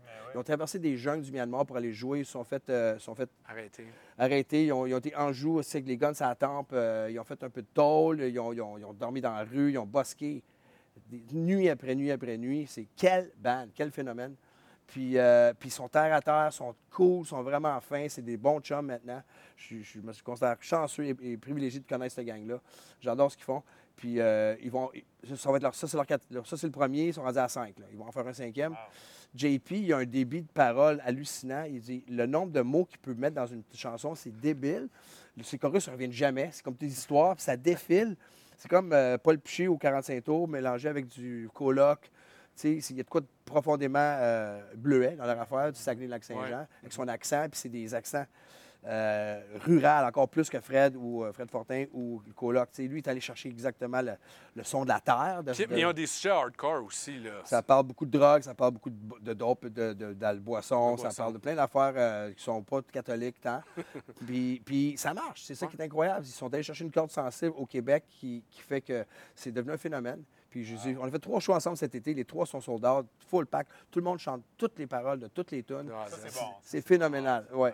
Puis comme, comme euh, les cowboys, mais, mais avec des textes beaucoup plus subversifs. C'est ça. Qui est débile. Puis, puis c'est pas juste les punks qui vont aller voir maintenant. Rendu à- quand tu attires 2000 personnes, c'est parce que il y a des parents et des enfants qui vont voir ça. là, Ça touche beaucoup, beaucoup de monde. Fait que, tant mieux. Je suis bien fier d'eux autres. Fait qu'écoutez ça. On l'a ici. c'est bon. Vous Très prendre. Sweet Mama.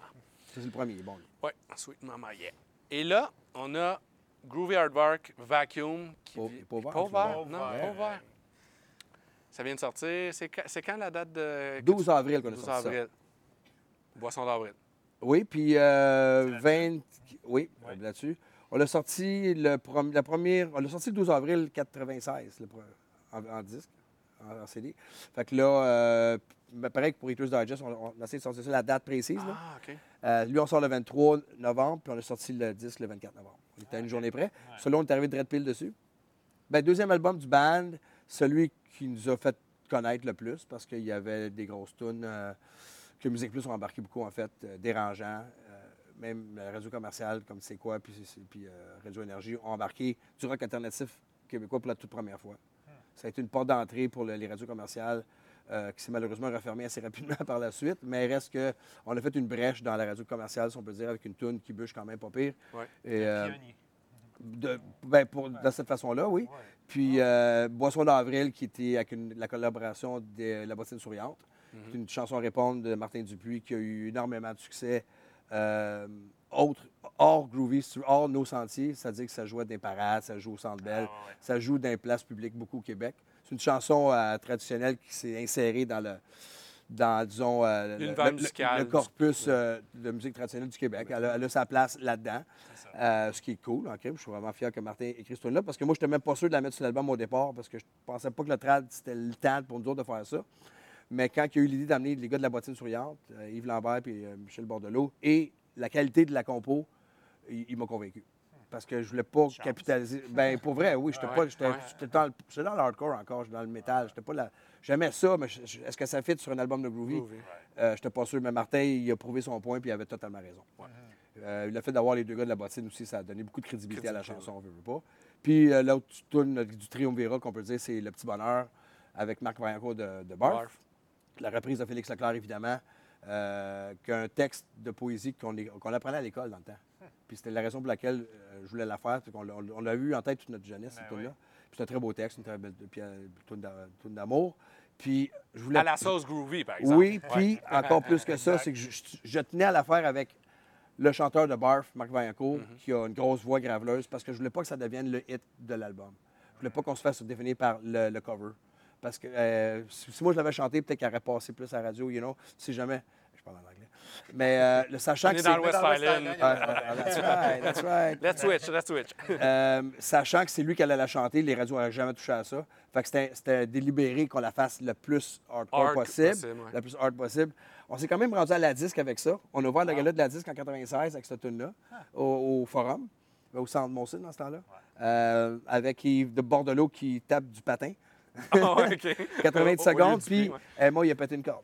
fait que vous avez fait du déglo à Barson ça, on, a, devant. on a fait Stupid Songs pour ouvrir la disque en 85. Non. Mais tu sais, on s'est quand même rendu là. euh, C'était incroyable de pouvoir, euh, pour, nous autres, de se rendre, euh, faire le gala de la disque. Ben, L'ouverture, c'est comme assez énervant. C'est live, là. Tabarnak, je, je, je, je- ça allait pas bien. C'est top, c'est top chrono. C'est tout 90 est- secondes. On a fait un bout de la toune. OK. Puis, euh, le, la disque voulait pas qu'on fasse le bout de vite la fin. Puis c'est Bordelot qui est allé au bat pour nous autres qui a dit la toune n'est pas, c'est pas la toune, c'est c'est un peu le bout de la fin. Parce que le dernier chorus, on est dans le tapis. Ouais. Puis les autres voulaient enlever ce bout-là. Puis c'est C'est le Bord- bout le Puis là, on était là. gagnant. ah, mauvaise idée, mais Bordelot, le gars de la bottine, il a dit les gars, c'est, la toune a, a fini de même. C'est, ça n'a aucun sens sinon. Fait qu'ils a- ils ont consenti à nous faire faire le bout de vide de la fin pour autant. Fait que ça, c'était cool. Fait que ça- c'est l'album qui, à l'époque, c'est juste avant que le monde commence à, à graver de la musique gratuitement, qui était de loin le plus, euh, qu'on a vendu le plus, peut-être 27-28 000. Qui, à l'époque, était énorme. énorme, puis, que, ouais. puis ne vendra plus jamais puisque les gens achètent de moins en moins de la musique. Mais Ben, le retour du vinyle, on sait jamais. Oui, ben ça, c'est très cool d'avoir eu la chance, grâce à Slam Disc et Jesse Fush, de nous avoir donné l'opportunité de ressortir notre matériel en vinyle, parce qu'on va tous les sortir un après l'autre. Et euh, moi qui est un fan de vinyle, parce que je suis accro au vinyle, Voilà, ben, d'avoir Merci, merci de nous plugger. d'avoir ta propre musique sur vinyle, sur le format Ah ouais. sur lequel j'ai grandi, c'est un, rêve. Ouais, ouais, c'est vraiment, vraiment cool. Puis on a donné euh, plein de, de petits cadeaux dedans. T'as un pic, t'as t'as des stickers, t'as des petits dossiers de presse, un paquet d'affaires. C'est c'est le fun de donner des Ah, cadeaux en même temps. Moi, tu te demandé pourquoi je ne l'ai pas ouverte. C'est que j'ai eu une nouvelle table tournante allemande et le moteur est brisé et je veux la faire jouer quand elle va revenir. Fait que j'attends ça. Il veut pas massacrer le 10 en partant Parfait. avec les autres. Les test pressing, ça va. Il n'y a aucun problème. mais c'est cool. puis Je suis content que mais tu l'ouvres, euh, tu vas avoir, euh, tu vas avoir du fun à redécouvrir le band, un, puis aussi de voir tout. On a fait le nouveau artwork. On est parti du CD.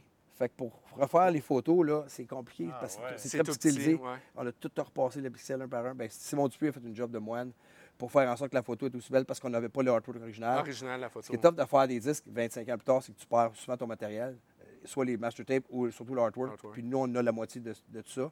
Ça, on n'avait plus l'artwork, on avait les, les dates originaux, si tu veux. On n'avait ouais, pas les bobines, mais c'est sur date, comme des petites cassettes. Ça fait un job, mais Simon a fait une job débile de, de repixeliser tout ça parce que ça, c'était- hein, on est parti du CD. là. Ouais. Fait que, tu sais, c'est- c'est beaucoup de travail, plus qu'on pense, de, de refaire ça. Euh, de rendre ça. Oui, oui. Puis, puis, tu sais, on s'est- on s'est donné un deadline, mais des- on, on commence 6-8 mois à l'avance. Sais, comme pour Eaters Digest, j'ai commencé, j'ai commencé en janvier. Là. On s'est donné l'année pour bien faire les choses.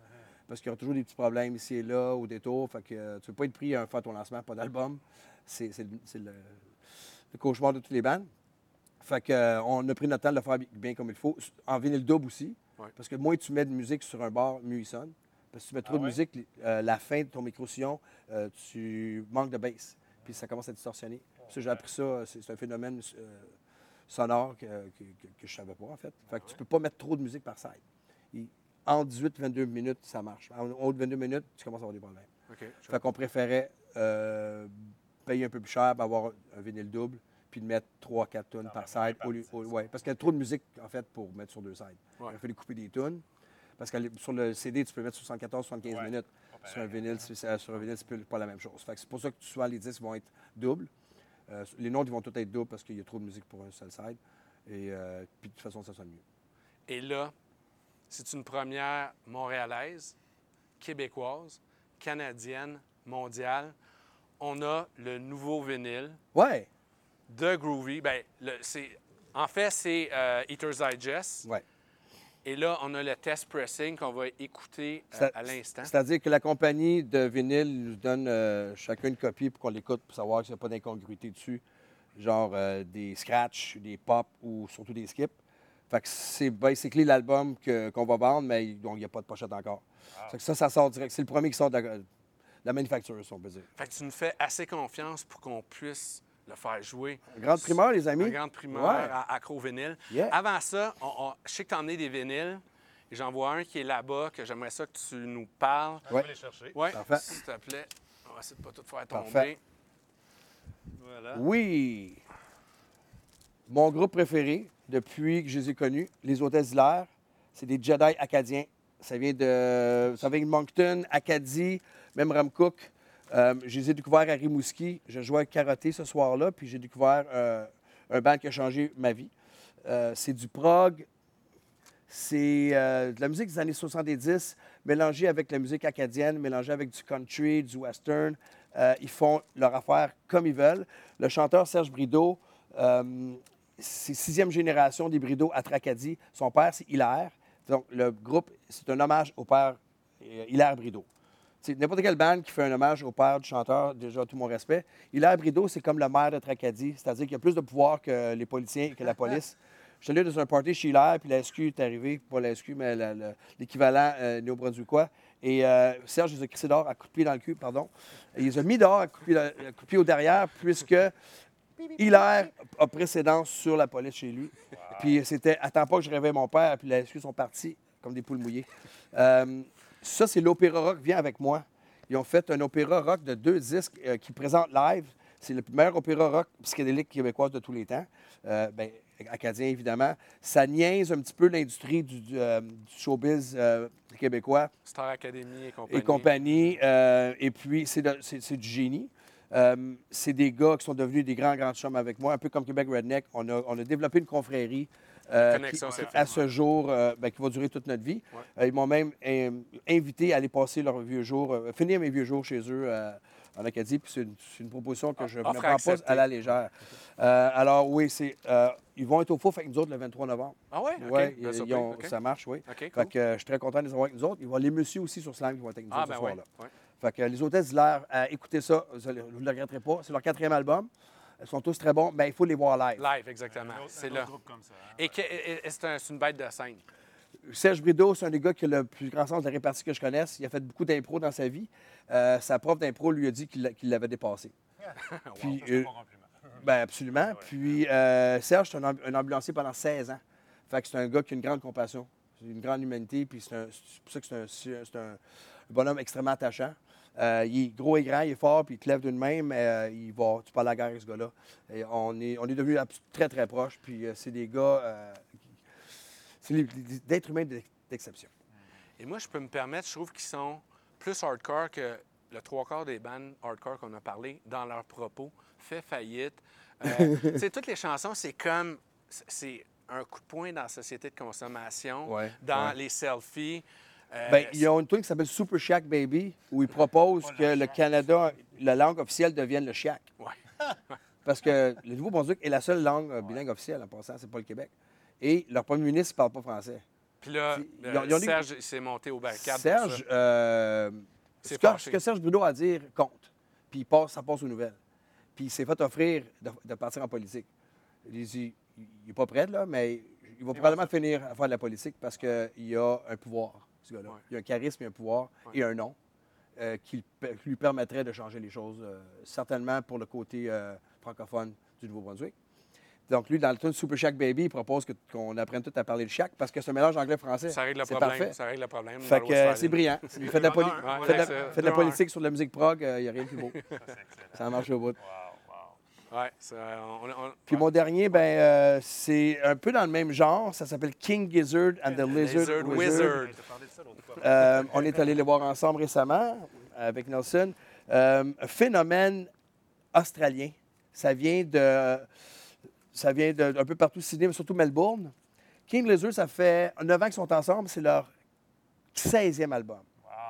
Très En, prolifique. en 2017, tout seul, ils ont, fait, ils ont sorti 5 albums.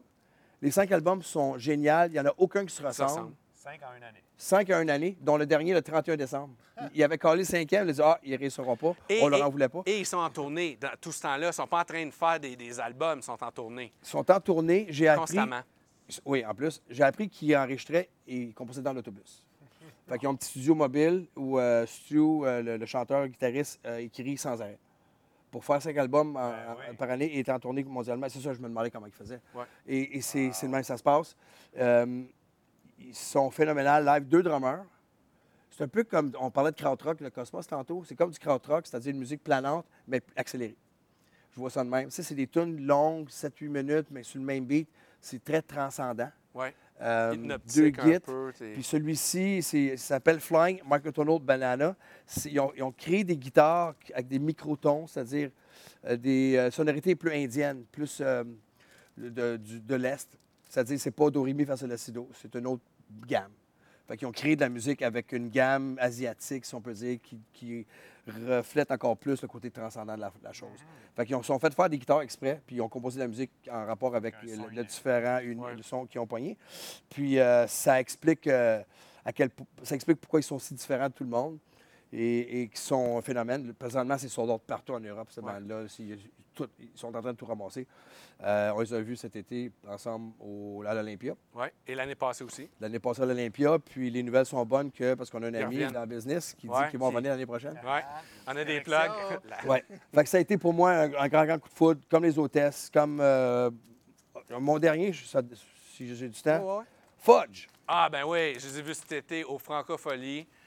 Hallucinant. stoner rock québécois. Ça prenait ça. euh, Un mélange de Pink Floyd, de Caius, de, de Québécois, des compositions suaves et brillantes.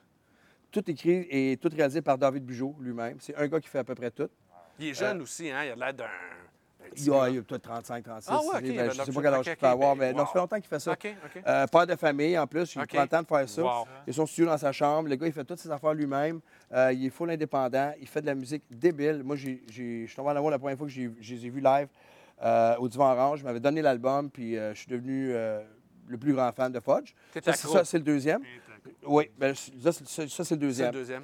Euh, il est débile. Le dernier, euh, Matricide, il est- hallucinant aussi.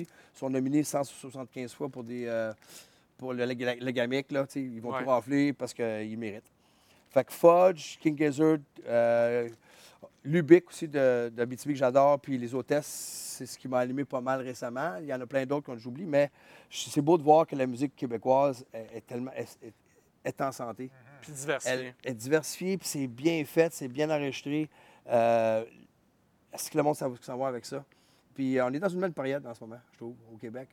Euh, c'est pas tout le monde qui a la chance d'en vivre parce que l'infrastructure alentour reste euh, bon, escalée au Québec. Il n'y a pas beaucoup de gens pour acheter tous les albums.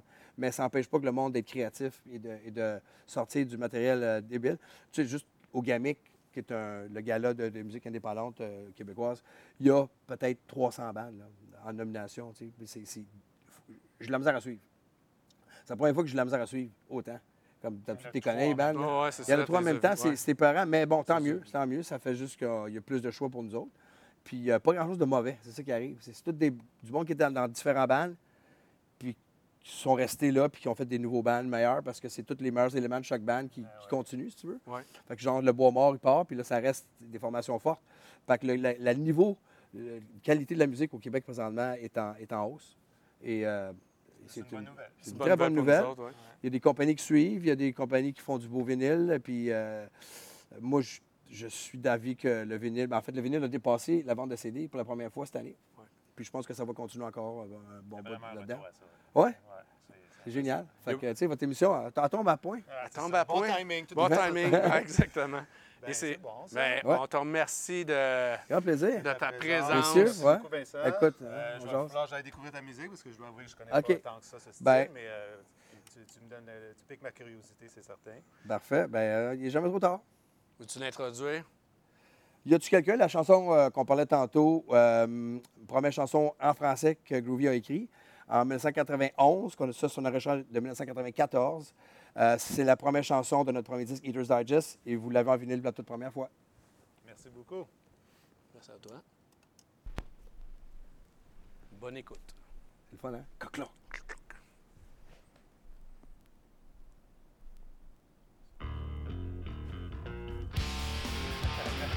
Non, casse tout. Yeah! L'encore, monsieur, monsieur. Merci à toi.